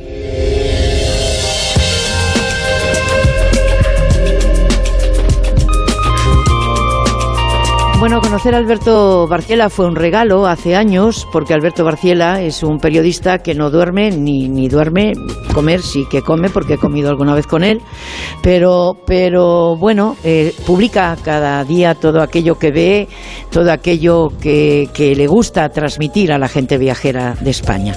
Señor Barciela, buenas tardes. Muy buenas tardes, Esther. Usted se, se insiste en que eh, quiere, hoy no habla desde el lugar más pequeño del mundo.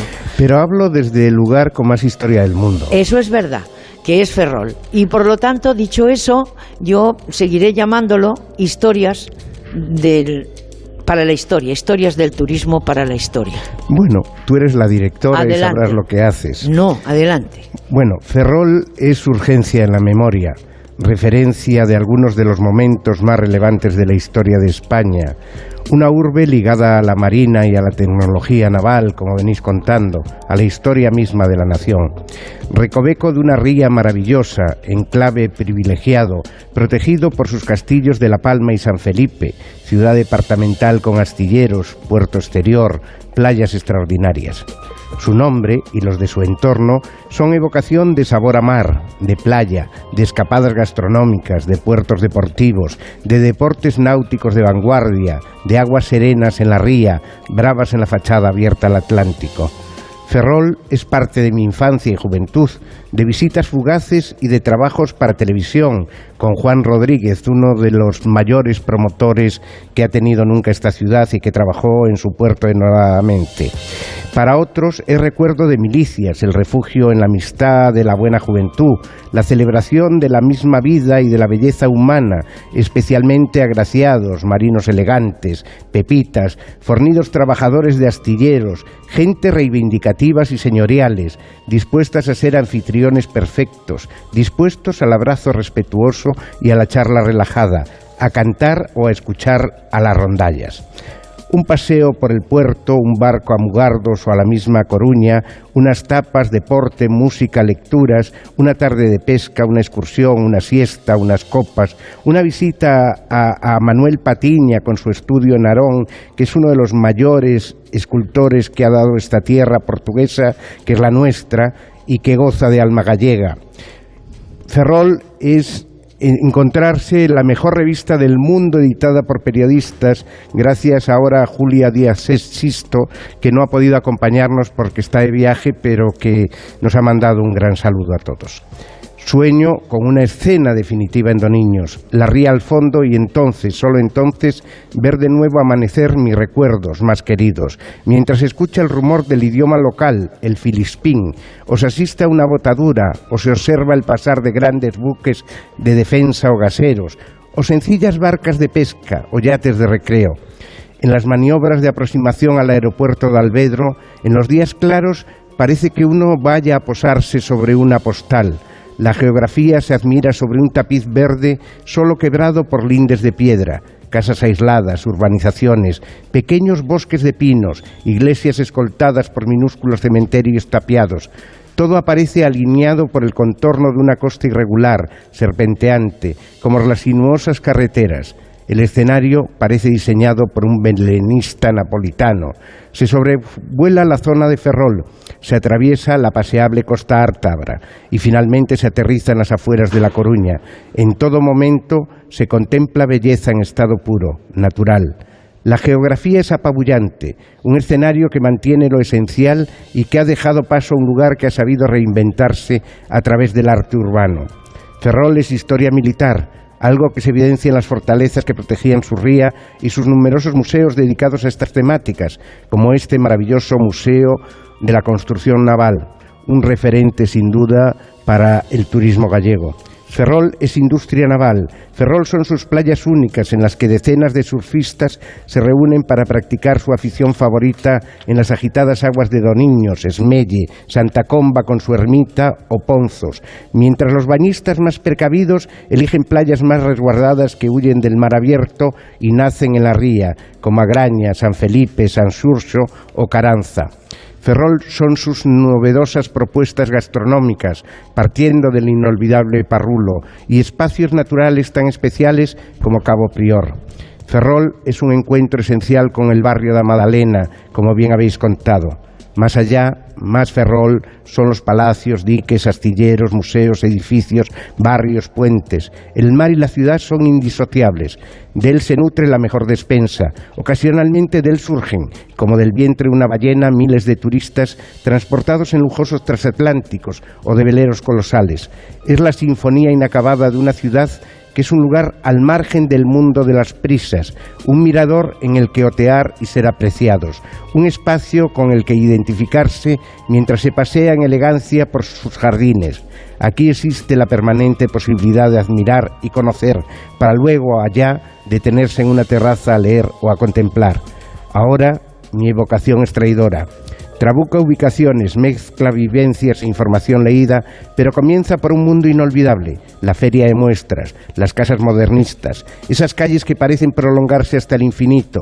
Recuerdo los festivales de la televisión de Galicia en el puerto, la fábrica de lápices, la Semana Santa, el Parador Nacional, el inicio del camino inglés hacia Santiago, las escuelas de la Armada.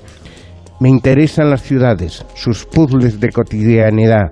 Me agrada edificar historias laberínticas y sé que en Ferrol la piedra se suma a la frágil emoción del cristal y ambos se relajan en el mar con sus mareas, embravecido o calmo, estasiado de admiración y luz, tejiendo la vida y el mundo, ese mundo que es más de que lo que un turista puede desear, porque es parte de la magia individual, de la percepción dispuesta a admirar una ciudad que es un mundo. Una ciudad que es el mundo Alberto Bargiela. Historias del turismo para la historia, porque ahí queda lógicamente la bibliografía y sus reportajes hablando de su querida Galicia, en este caso de su querido Ferrol.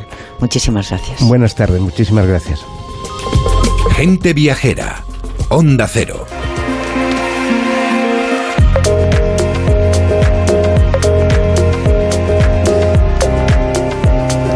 Amigos viajeros, en Galicia lo tienen claro. El 2022 se va a convertir en el año récord del turismo y Galicia podría superar los 5 millones de visitantes a final de año, con eventos importantes a la vista y con una oferta turística muy variada. Este verano podría ser el mejor de su historia turísticamente hablando. Eso sí, apostando siempre por la calidad del turismo ante la cantidad, como decía el nuevo presidente de la Junta de Galicia, vamos en busca de la excelencia, porque la calidad hace tiempo que la hemos eh, conocido. La que ha trabajado para ello ha sido Nava Castro, también directora de turismo de la Junta de Galicia. Buenas tardes, señora Castro. Gracias por acercarse. Estamos en un fin de semana muy especial porque eh, ha sido San Juan, en algunos lugares ha sido festivo. Gracias por acercarse lógicamente aquí. Menos mal que no las hemos encontrado por México, ¿eh? como en otras ocasiones.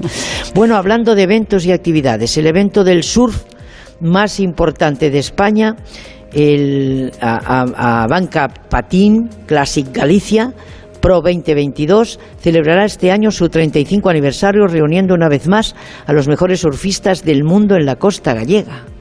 Efectivamente, es un encuentro que nos ha ayudado a posicionar a Galicia como destino surf ya era un campeonato que se venía celebrando, pues se cumple 35 años este año eh, y que se va a hacer una fiesta especial pues aquí ya sabían en, este entorno que había playas maravillosas para la práctica de surf.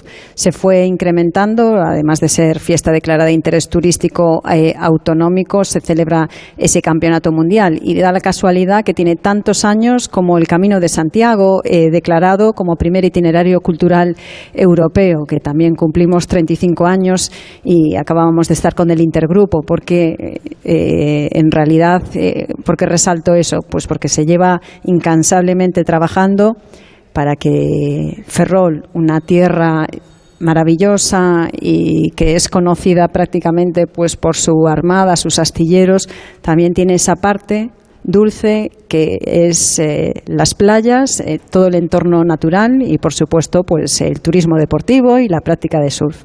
Pues, pues sí, pues 9, 10 y 11 de julio en la playa de Patín, Valdoviño, con la disputa de ese Open gallego. ¿Qué supone el turismo de golf en Galicia y cómo favorece en ese tiempo de eventos la promoción internacional de los territorios, directora? Bueno, pues aquí también el, turismo de golf y los campeonatos de golf para nosotros eh, también es importante. Y solemos trabajar con nuestro país hermano que está aquí cerquita, con Portugal, pues para disfrutar de todos los torneos de golf y también con la España Verde, recorriendo el País Vasco, Cantabria, Asturias y Galicia, que es el torneo del camino, donde pues también puedes disfrutar por nuestros campos de golf y que mayoritariamente aquí eh, están en entornos, en algunos balnearios, con, con esos greens, ¿no? Para, para todas aquellas personas que le guste este tipo de, de deporte, pues que lo puedan disfrutar tranquilamente. Em, el paseo por las meninas de Canido, que nos contaba ayer Isabel, la guía, es, un, es, es imprescindible, un proyecto que se inició en el 2008 un artista local llamado Eduardo Armida, con el fin de denunciar el abandono o la decadencia que vivía una de las zonas históricas de la ciudad de Ferrol, el barrio de Canido, y ahora casi 15 años después ya es conocido a nivel internacional también. ¿Qué importancia tiene este tipo de proyectos para el fomento del arte sobre todo y de qué manera complementan la oferta turística de Ferrol? Porque necesitan también, yo veo a los ferrolanos muy implicados, ¿verdad? Culturalmente, ¿no?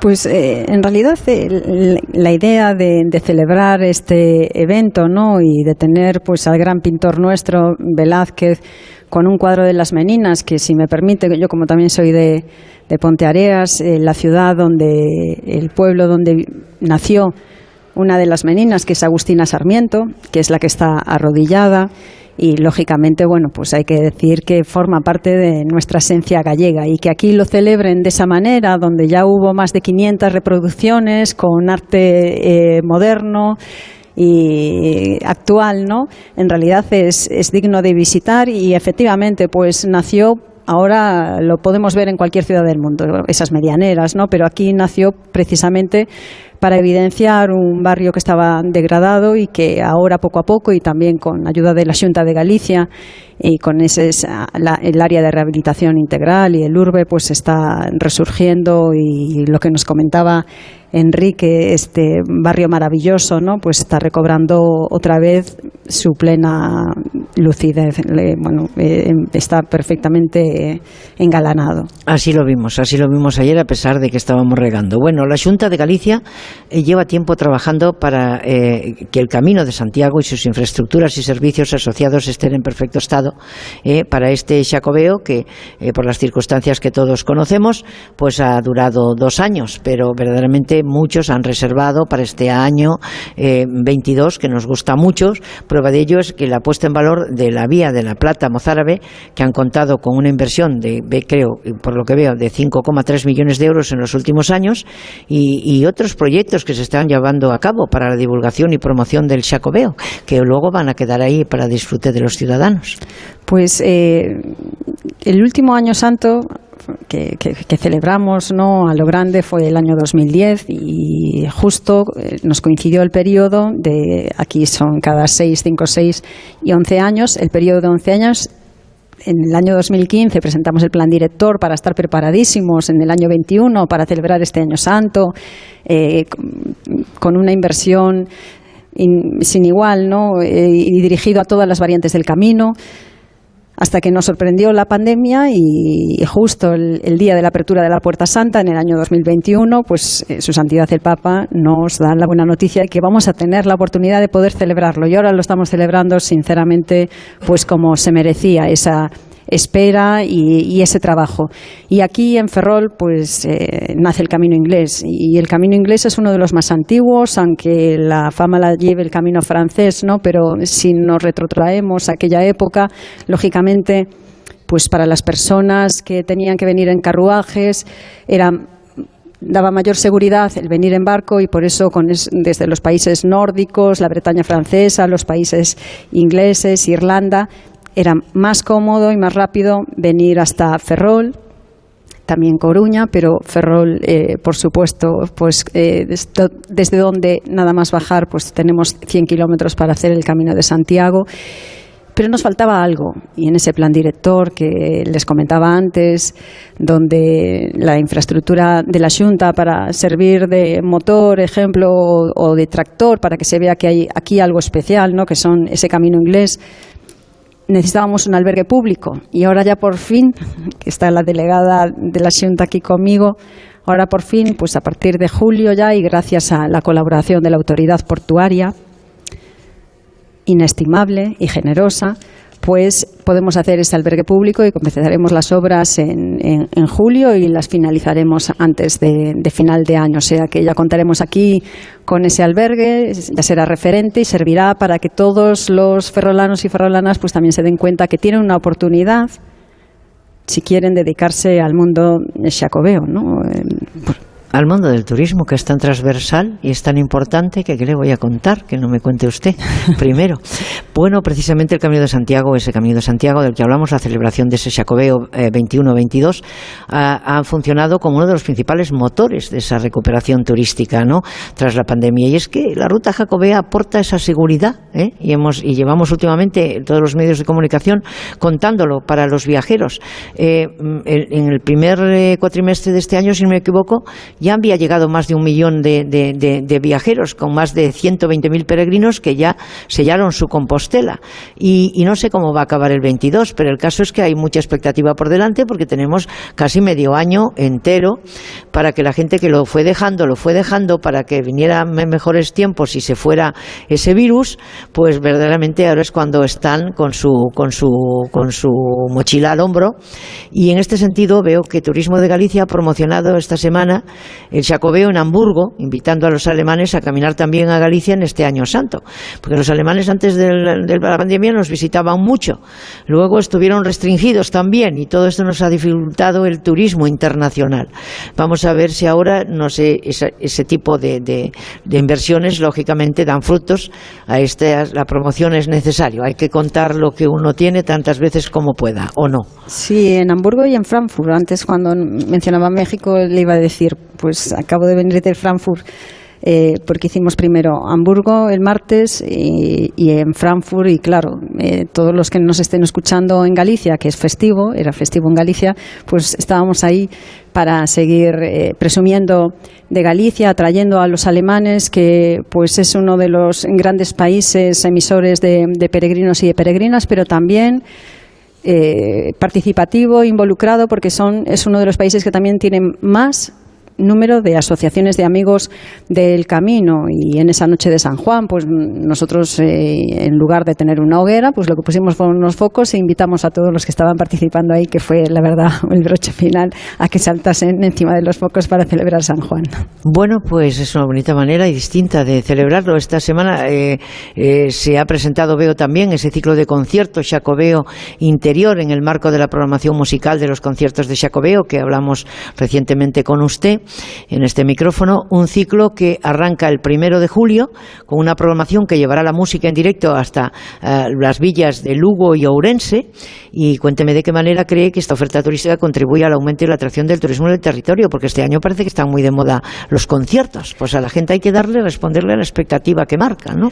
Sí, y como, bueno, pues eh, como en todos los años santos, eh, casi todos los gallegos y las gallegas estaban acostumbrados a esperar ese gran concierto en Santiago de Compostela. Lo que se quiso hacer precisamente con este Jacobeo es tener conciertos, más de 350 bandas en 85 festivales distintos. Uno de ellos es este Festival de Interior, que lo que se quiere es en aquellas zonas donde normalmente pues no se celebran conciertos, o bien porque el municipio es pequeño, pero que tienen la misma oportunidad que cualquier otro, ¿no? o el mismo derecho, pues ahí estamos, diversificando y, y, la verdad contándolo de una manera bonita, porque también hay que recordar eh, que el AVE llegó en diciembre y a primeros de enero ya comenzó su funcionamiento. Pues estos conciertos están, si nos vamos a Monterrey y, vemos que llega el AVE a Urense, pero la primera parada es en Agudiña, está muy cerquita de Agudiña o muy cerquita de Valdeorras.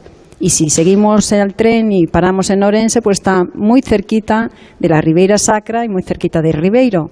O sea que queremos hacer esos guiños para que también los festivales, quien quiera animarse desde el hub grande de, de, Madrid, venga de donde venga, pues que pueda disfrutar en cualquier momento de toda la oferta cultural, de festivales, gastronómica que tenemos y, por supuesto, de nuestro paisaje y del Camino de Santiago. Repartir, compartir todas esas cosas que, echamos de menos en este país llamado España. ¿no?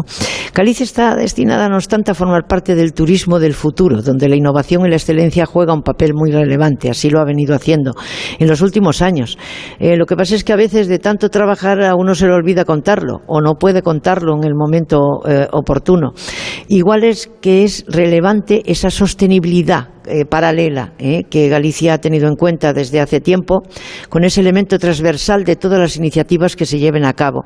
En los próximos proyectos veo que eh, trabajan para seguir implantando estrategias encaminadas a mejorar un sector turístico basado en la calidad y la excelencia, como decía el presidente, porque hemos de formar y se ha de formar a esas personas, ¿verdad?, que quieran entrar en ese mundo de la hostelería, que algunos lo denostan porque eh, o se gana poco o, no se les ayuda cuando oportunamente se les ayudó cuando lo necesitaban, etcétera, etcétera, ¿no? Eh, y que eh, ahora se va a invertir dinero en formar a esa persona que son la imagen, lógicamente, de Galicia cuando llegan a cualquier pueblecito, a cualquier aldea, a cualquier ciudad o a Santiago. Efectivamente, eh, para ser conscientes ¿no? de, ese primer, eh, esa primera sonrisa que te tiene que recibir o, esa primera pregunta que, que te hacen, que quiere tomar, pues lógicamente son esas personas que están en el servicio de sala o servicio eh, de recepción y que son personas que, lógicamente tienen que estar bien pagadas y, es un trabajo muy digno y es la primera imagen que se lleva una persona del destino al que visita. Por eso para nosotros la formación es tan importante y de ahí que el presidente nos haya comentado la ampliación de uno de los centros de formación profesional muy buenos en el sector turístico y que merece la pena eh, seguir, bueno, pues formando a la gente como nos gusta a nosotros y transmitir esa calidad, esa hospitalidad que es tan importante para nuestra tierra y por supuesto vamos a seguir por ahí, por la innovación, por la calidad y por la sostenibilidad. Pues fíjese usted, si ya antes venía la gente a Galicia porque dicen que los gallegos eh, éramos amables, eh, yo me meto en el saco. Eh. Yo no sé si lo somos todos o nos cogen un mal día alguno en algún momento, que también puede pasar, pero es, es, importantísimo la, la, preparación, lógicamente, esa oportunidad para los jóvenes, para las personas que quieran, lógicamente, prepararse para que Galicia siga creciendo en, prestigio a nivel internacional y siga pues fidelizando a esas personas que llegan a Galicia y ya están pensando en volver. Directora de Turismo de la Junta de Galicia, gracias por el trabajo que lleva desarrollando tantos años, por ese cariño que pone en él y que los periodistas también nos damos cuenta, evidentemente, porque nunca tiene un no cuando se le pide una entrevista o una información. Muchísimas gracias. Gracias a ustedes, como siempre, por abrir los micrófonos a Galicia. Muchas gracias.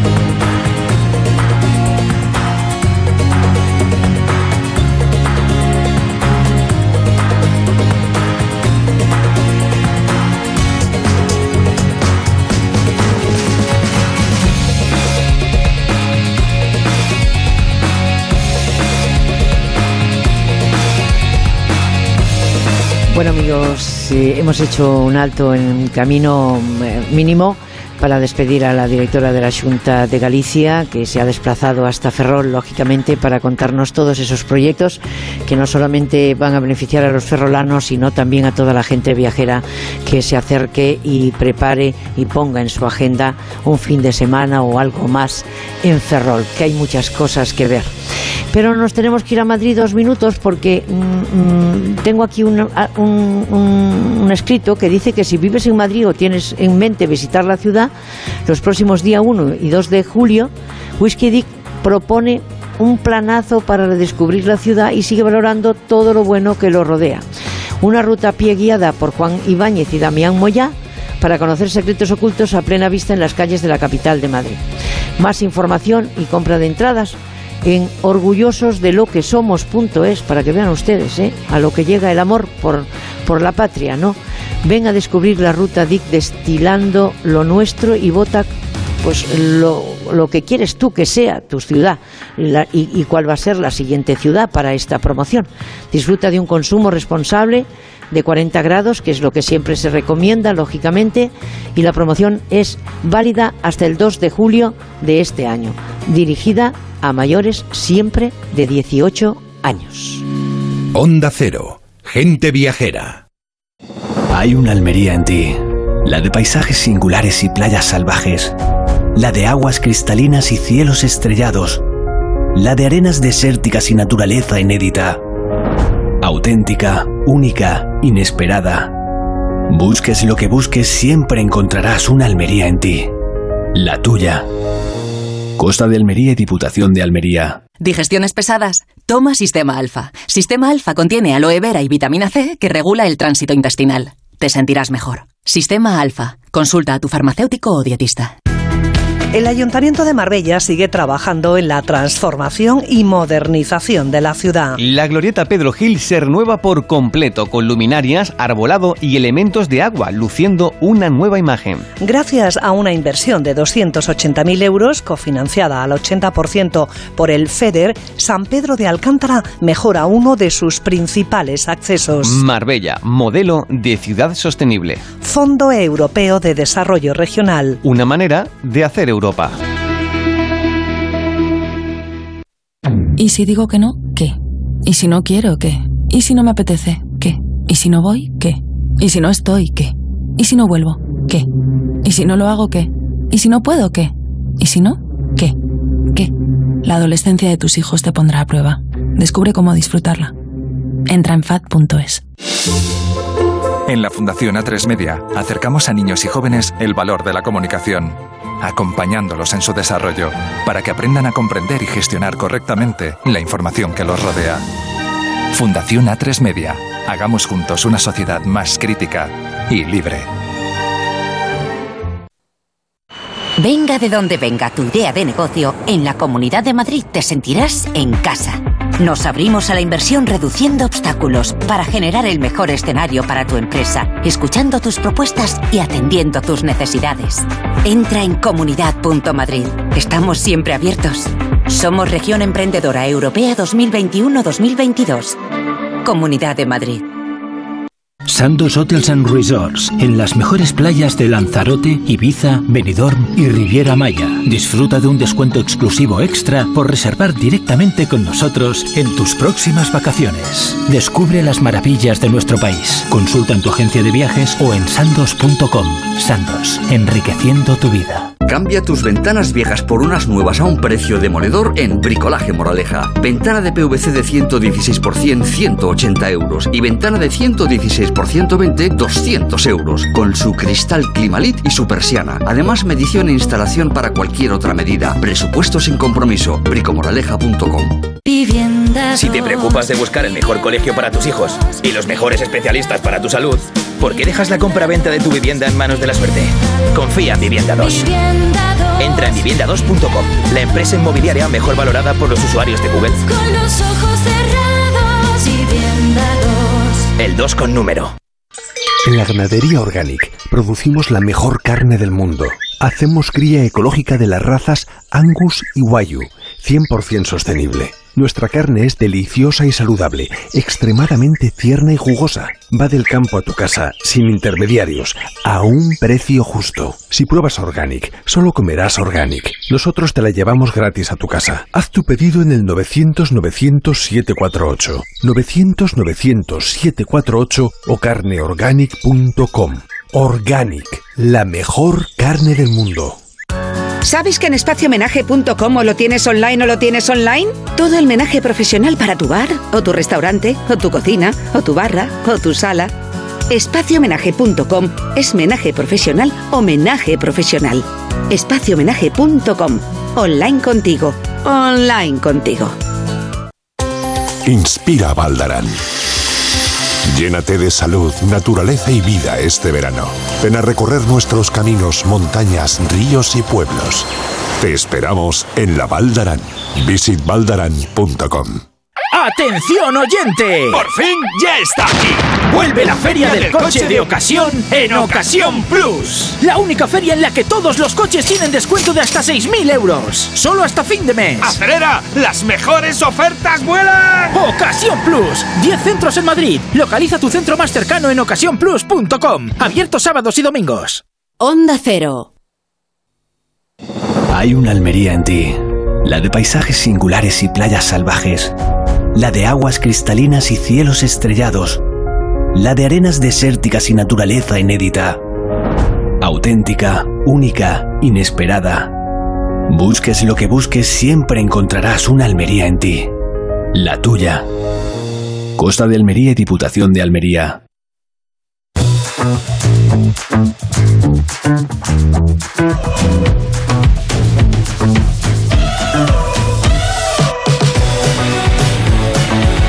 Bueno, solamente nos queda hablarles de un destino que es importante a la hora de que ustedes preparen sus escapadas, sus vacaciones. Un solo destino, dos reservas marinas protegidas, Cabo de Palos, Islas Hormigas y Cabo Tiñoso, y la mayor concentración de pecios históricos hundidos del Mediterráneo. Si eres un amante del buceo, tienes que visitar la región de Murcia y sumergirte en su literal de costa cálida. Entra en www.murciaturística.es y descubre todos los planes que puedes hacer este verano en la región de Murcia. Hay tiempo para todo. Costa Cálida, región de Murcia, te podía hacer feliz.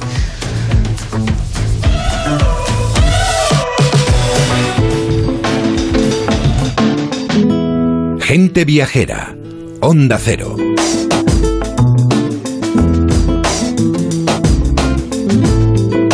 Bueno amigos, eh, espero que no lo hayan pasado muy mal, porque estamos en la recta final de Gente Viajera.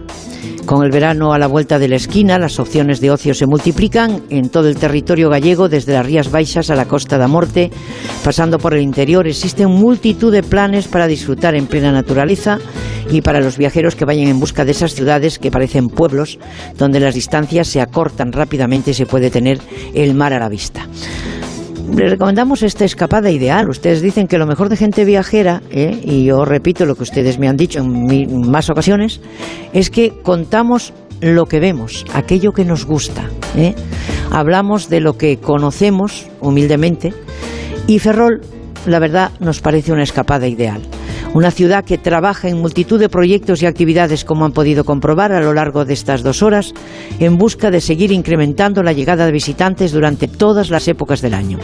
Y por eso tenemos con nosotros a Martina Neiros, que es delegada de la Junta de Ferrol desde hace poquito. Por lo tanto, bienvenida, muchísimas gracias por estar aquí. Hola Esther, muy buenas tardes y, muchas gracias. Bueno, eh, las tierras gallegas son sinónimo de naturaleza, de tranquilidad, ejemplo de ello lo hemos eh, nombrado en un par de ocasiones hoy, son esas fragas de Oume que creo que usted conoce también, uno de los bosques atlánticos de ribera mejor conservados de Europa, que se dice pronto.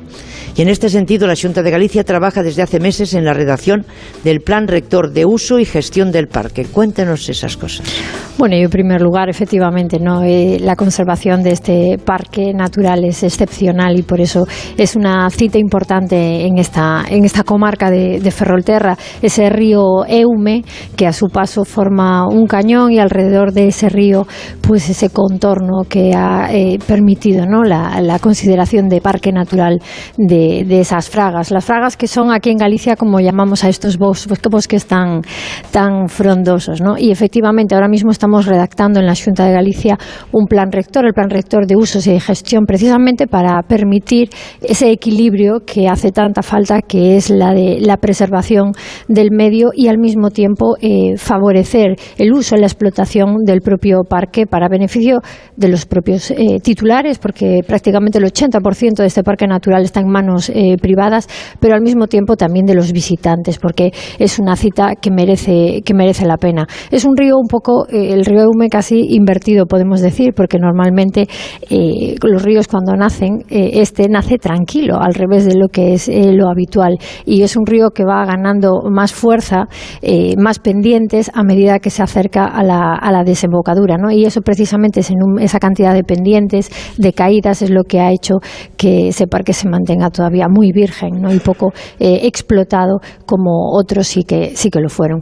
Eh, estamos trabajando en ese plan que también creo que va a permitir eh, que el parque tenga un mayor uso desde el punto de vista turístico y por eso también la Junta dentro de ese apoyo va a destinar en un plan de sostenibilidad eh, turística, va a hacer una inversión también en el, en el parque para seguir mejorando las rutas que existen, para seguir mejorando los recursos turísticos que existen y ahondando en lo que comentabais antes, ¿no? ese turismo en Galicia, turismo tranquilo, un turismo de naturaleza, un turismo de calidad y, como bien comentabais, de excelencia. Pues en eso estamos, porque una de las ideas que siempre se tiene encima de la mesa es lo de vamos a sensibilizar a las personas, ¿no? Y, esa palabra la tenemos, a veces se logra y a veces no. Para mí, no sé por qué me da la impresión, ¿verdad?, de que los ferrolanos eh, tienen esa sensibilidad. Y, lo digo un poco por todo lo que se está mm, eh, renovando y rehabilitando en, en el centro mismo de la, de la ciudad, ¿no? Y supongo que el sensibilizar a esos propietarios de terrenos en el parque, pues es eh, de ese cuidado y esa conservación, pues lógicamente necesitaba una mano y, que ellos lo consideren, ¿no? Para que eso vaya mejor. Así lo ha explicado usted.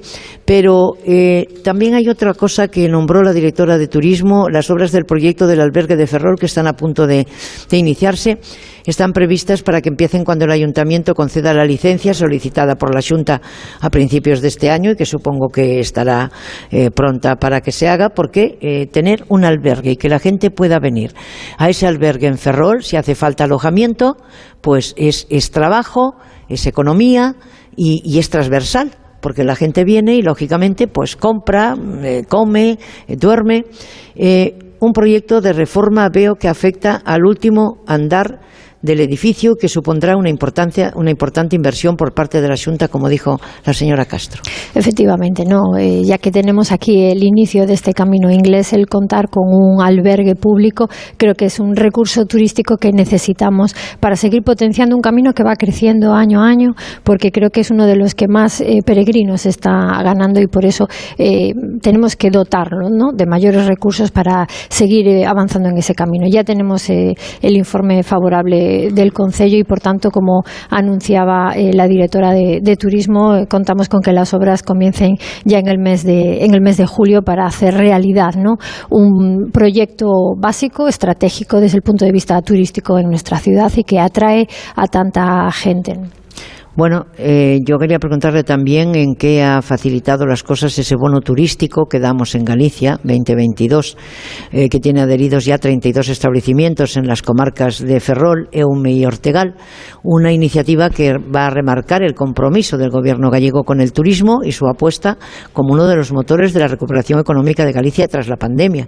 Y creo que la ciudad de Ferrol, al margen de su historia, eh, de fabricar esos, esos, esos barcos maravillosos que, también. que navegan por todos los mares, pues también tiene que competir lógicamente y tiene para competir, eh, tiene producto o sea, tiene eh, todo eso de lo que habla Enrique Domínguez Uceta, ¿eh? tiene contenido para que la gente pueda pasar aquí algo más de un fin de semana. Pues efectivamente, yo creo que ese contenido existe y eso ya es por sí solo una, un polo de atracción ¿no? para el turismo que hay que publicitar, que hay que difundir y por eso también daros las gracias porque esta es una manera de colaborar y de contribuir con esa difusión de lo que tenemos en esta en y en toda la y en toda la comarca. Y efectivamente la Junta a través de estos bonos turísticos subvenciona una parte de los mismos para favorecer que todos esos centros, esos establecimientos adheridos a ese bono, pues puedan eh, beneficiarse de un eh, turismo que además se está potenciando la desestacionalización o permitir que más allá de los meses de verano se pueda continuar ¿no? atrayendo eh, turismo a toda, a toda Galicia. Por tanto, creo que hay una apuesta clara de la Junta de Galicia en materia turística y Ferrol no deja de ser también un, ejemplo de ello.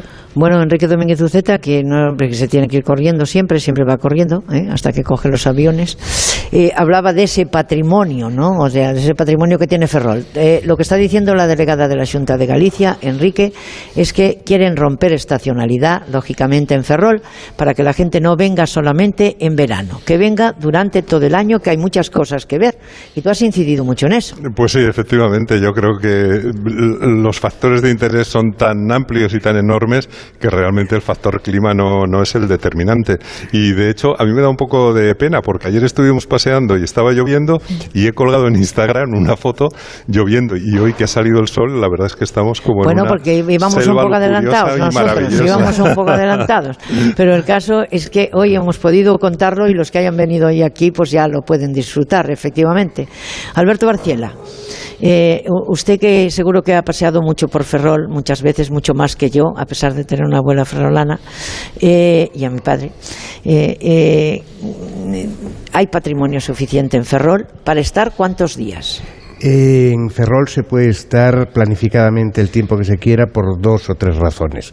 La primera, estamos en una ciudad plena de alicientes gastronómicos, de paisajes en los entornos, pero también de historia, con lo cual se puede conocer no solo la historia de la Marina de Guerra española, de la Armada española con la amplitud que tiene, sino también la historia de la construcción naval, como hemos visto muy bien referenciado en este maravilloso museo en el que estamos.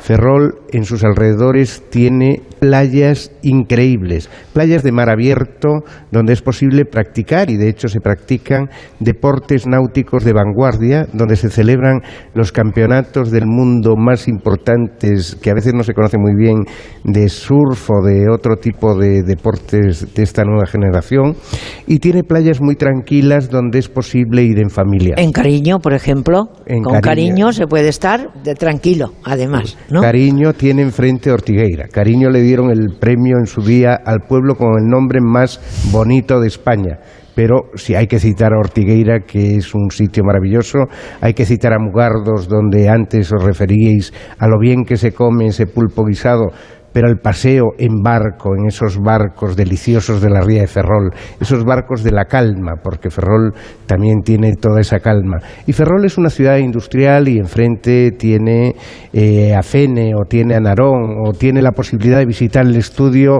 de mi amigo Manuel Patiña, que es un artista cotizado en Portugal y en España al máximo nivel. Hemos quedado citados para un día, con tu permiso. Pues ¿Eh? me parece estupendo porque es bueno que se conozca el buen arte gallego Muchísimas gracias. Eh, se da cuenta, eh, delegada, que bueno, eh,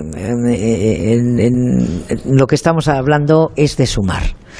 Y, y en este país da la impresión de que muchos no saben sumar y les gusta restar en este país llamado España, ¿eh? porque todavía no llamamos país a Galicia, aún no, eh, aún no llamamos a Galicia eh, mm, país, llamamos esta tierra mágica de los mil ríos como el Eume, como usted decía, del que él forma parte, y de esos bonos turísticos que están ayudando y que deben, lógicamente, pues los establecimientos más punteros y, y, los más pequeños, porque todo el mundo tiene derecho, pues beneficiarse de ello, como usted te hablaba económicamente. Y hablando de inyección económica para el sector, el programa Ruta Galicia Emplea, ¿eh?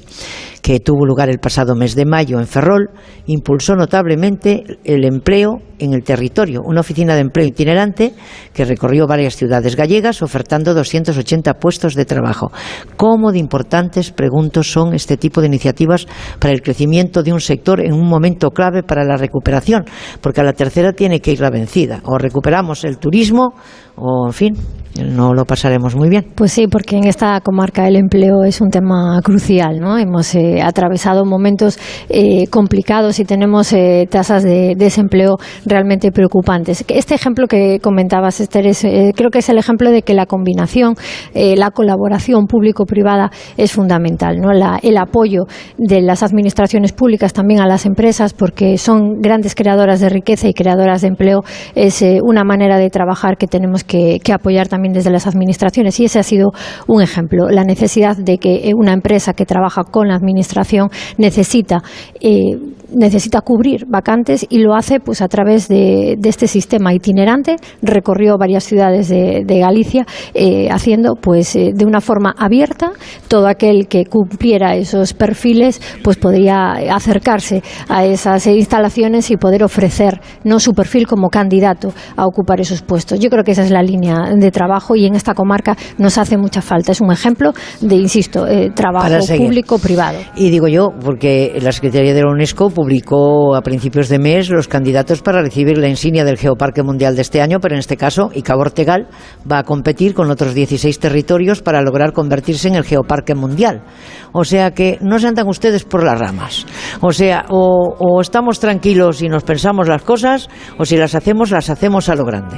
Pues esperamos celebrarlo, esperamos que ese Geoparque Mundial de la UNESCO sea realidad en el Cabo Ortegal, porque tenemos eh, varios ayuntamientos con una riqueza geológica incomparable y que esperemos eh, que pueda hacerse realidad y podamos vender eh, y difundir este, este destino como uno más de, la amplia, de los amplios recursos turísticos que tenemos en, esta comarca. Sabremos próximamente de ello y esperemos eh, poder anunciarlo de una forma contundente, ¿no? que esa candidatura sea una realidad. Bueno, pues nada, tengo medio minuto para preguntarle por Rural, Rural Lab Ferroterra. Eh, un proyecto puesto en marcha por el objetivo de impulsar el desarrollo sostenible, del cual habló también la directora de turismo, y supongo que en eso están ustedes. Así que le agradezco su presencia en el programa. Gracias. Vuelva usted cuando guste. Encantado. Que le vaya muy bien en este, en este cargo, que veo que lo coge con cariño. Y muchísimas gracias. Muchas gracias y buen día. Gracias. Y a ustedes lo que les quiero decir es que mañana no estaremos en Ferrol. Mañana estaremos en las Rías Altas Gallegas, que también existen. Algunos que pensaban que en Lugo no había mar. Y sí que tenemos las Rías Altas, eh, llamada la Mariña Lucense. Así que vamos a estar en, en la Mariña, en la Ponte Nova, eh, gracias eh, desde luego eh, a, esa confederación, mm, mancomunidad, mejor dicho, de municipios de la Mariña Lucense, el Ayuntamiento de Aponte Nova, la Organización de Productos Pesqueros de Burela, el Ayuntamiento de Foz y la Asociación de Comerciantes de Foz. Así que allí esperamos a la gente viajera de España y vamos y la Casa de Cultura. De, en la Casa de Cultura vamos a estar de Aponte Nova. Si ustedes quieren compartir con nosotros ese tiempo, allí estaremos. Para los amigos del turismo de interior de Amariña Lucense, gente viajera agradece a los amigos que están ahí al otro lado del micrófono, agradece por supuesto a los que han estado aquí con nosotros y han compartido este tiempo de radio y, bueno, prometemos volver a Ferrol. Así que Alberto, muchísimas gracias por lo bien que recibe a la gente. Nosotros nos vamos, informativos de Onda Cero, Yolanda Can, si no me equivoco.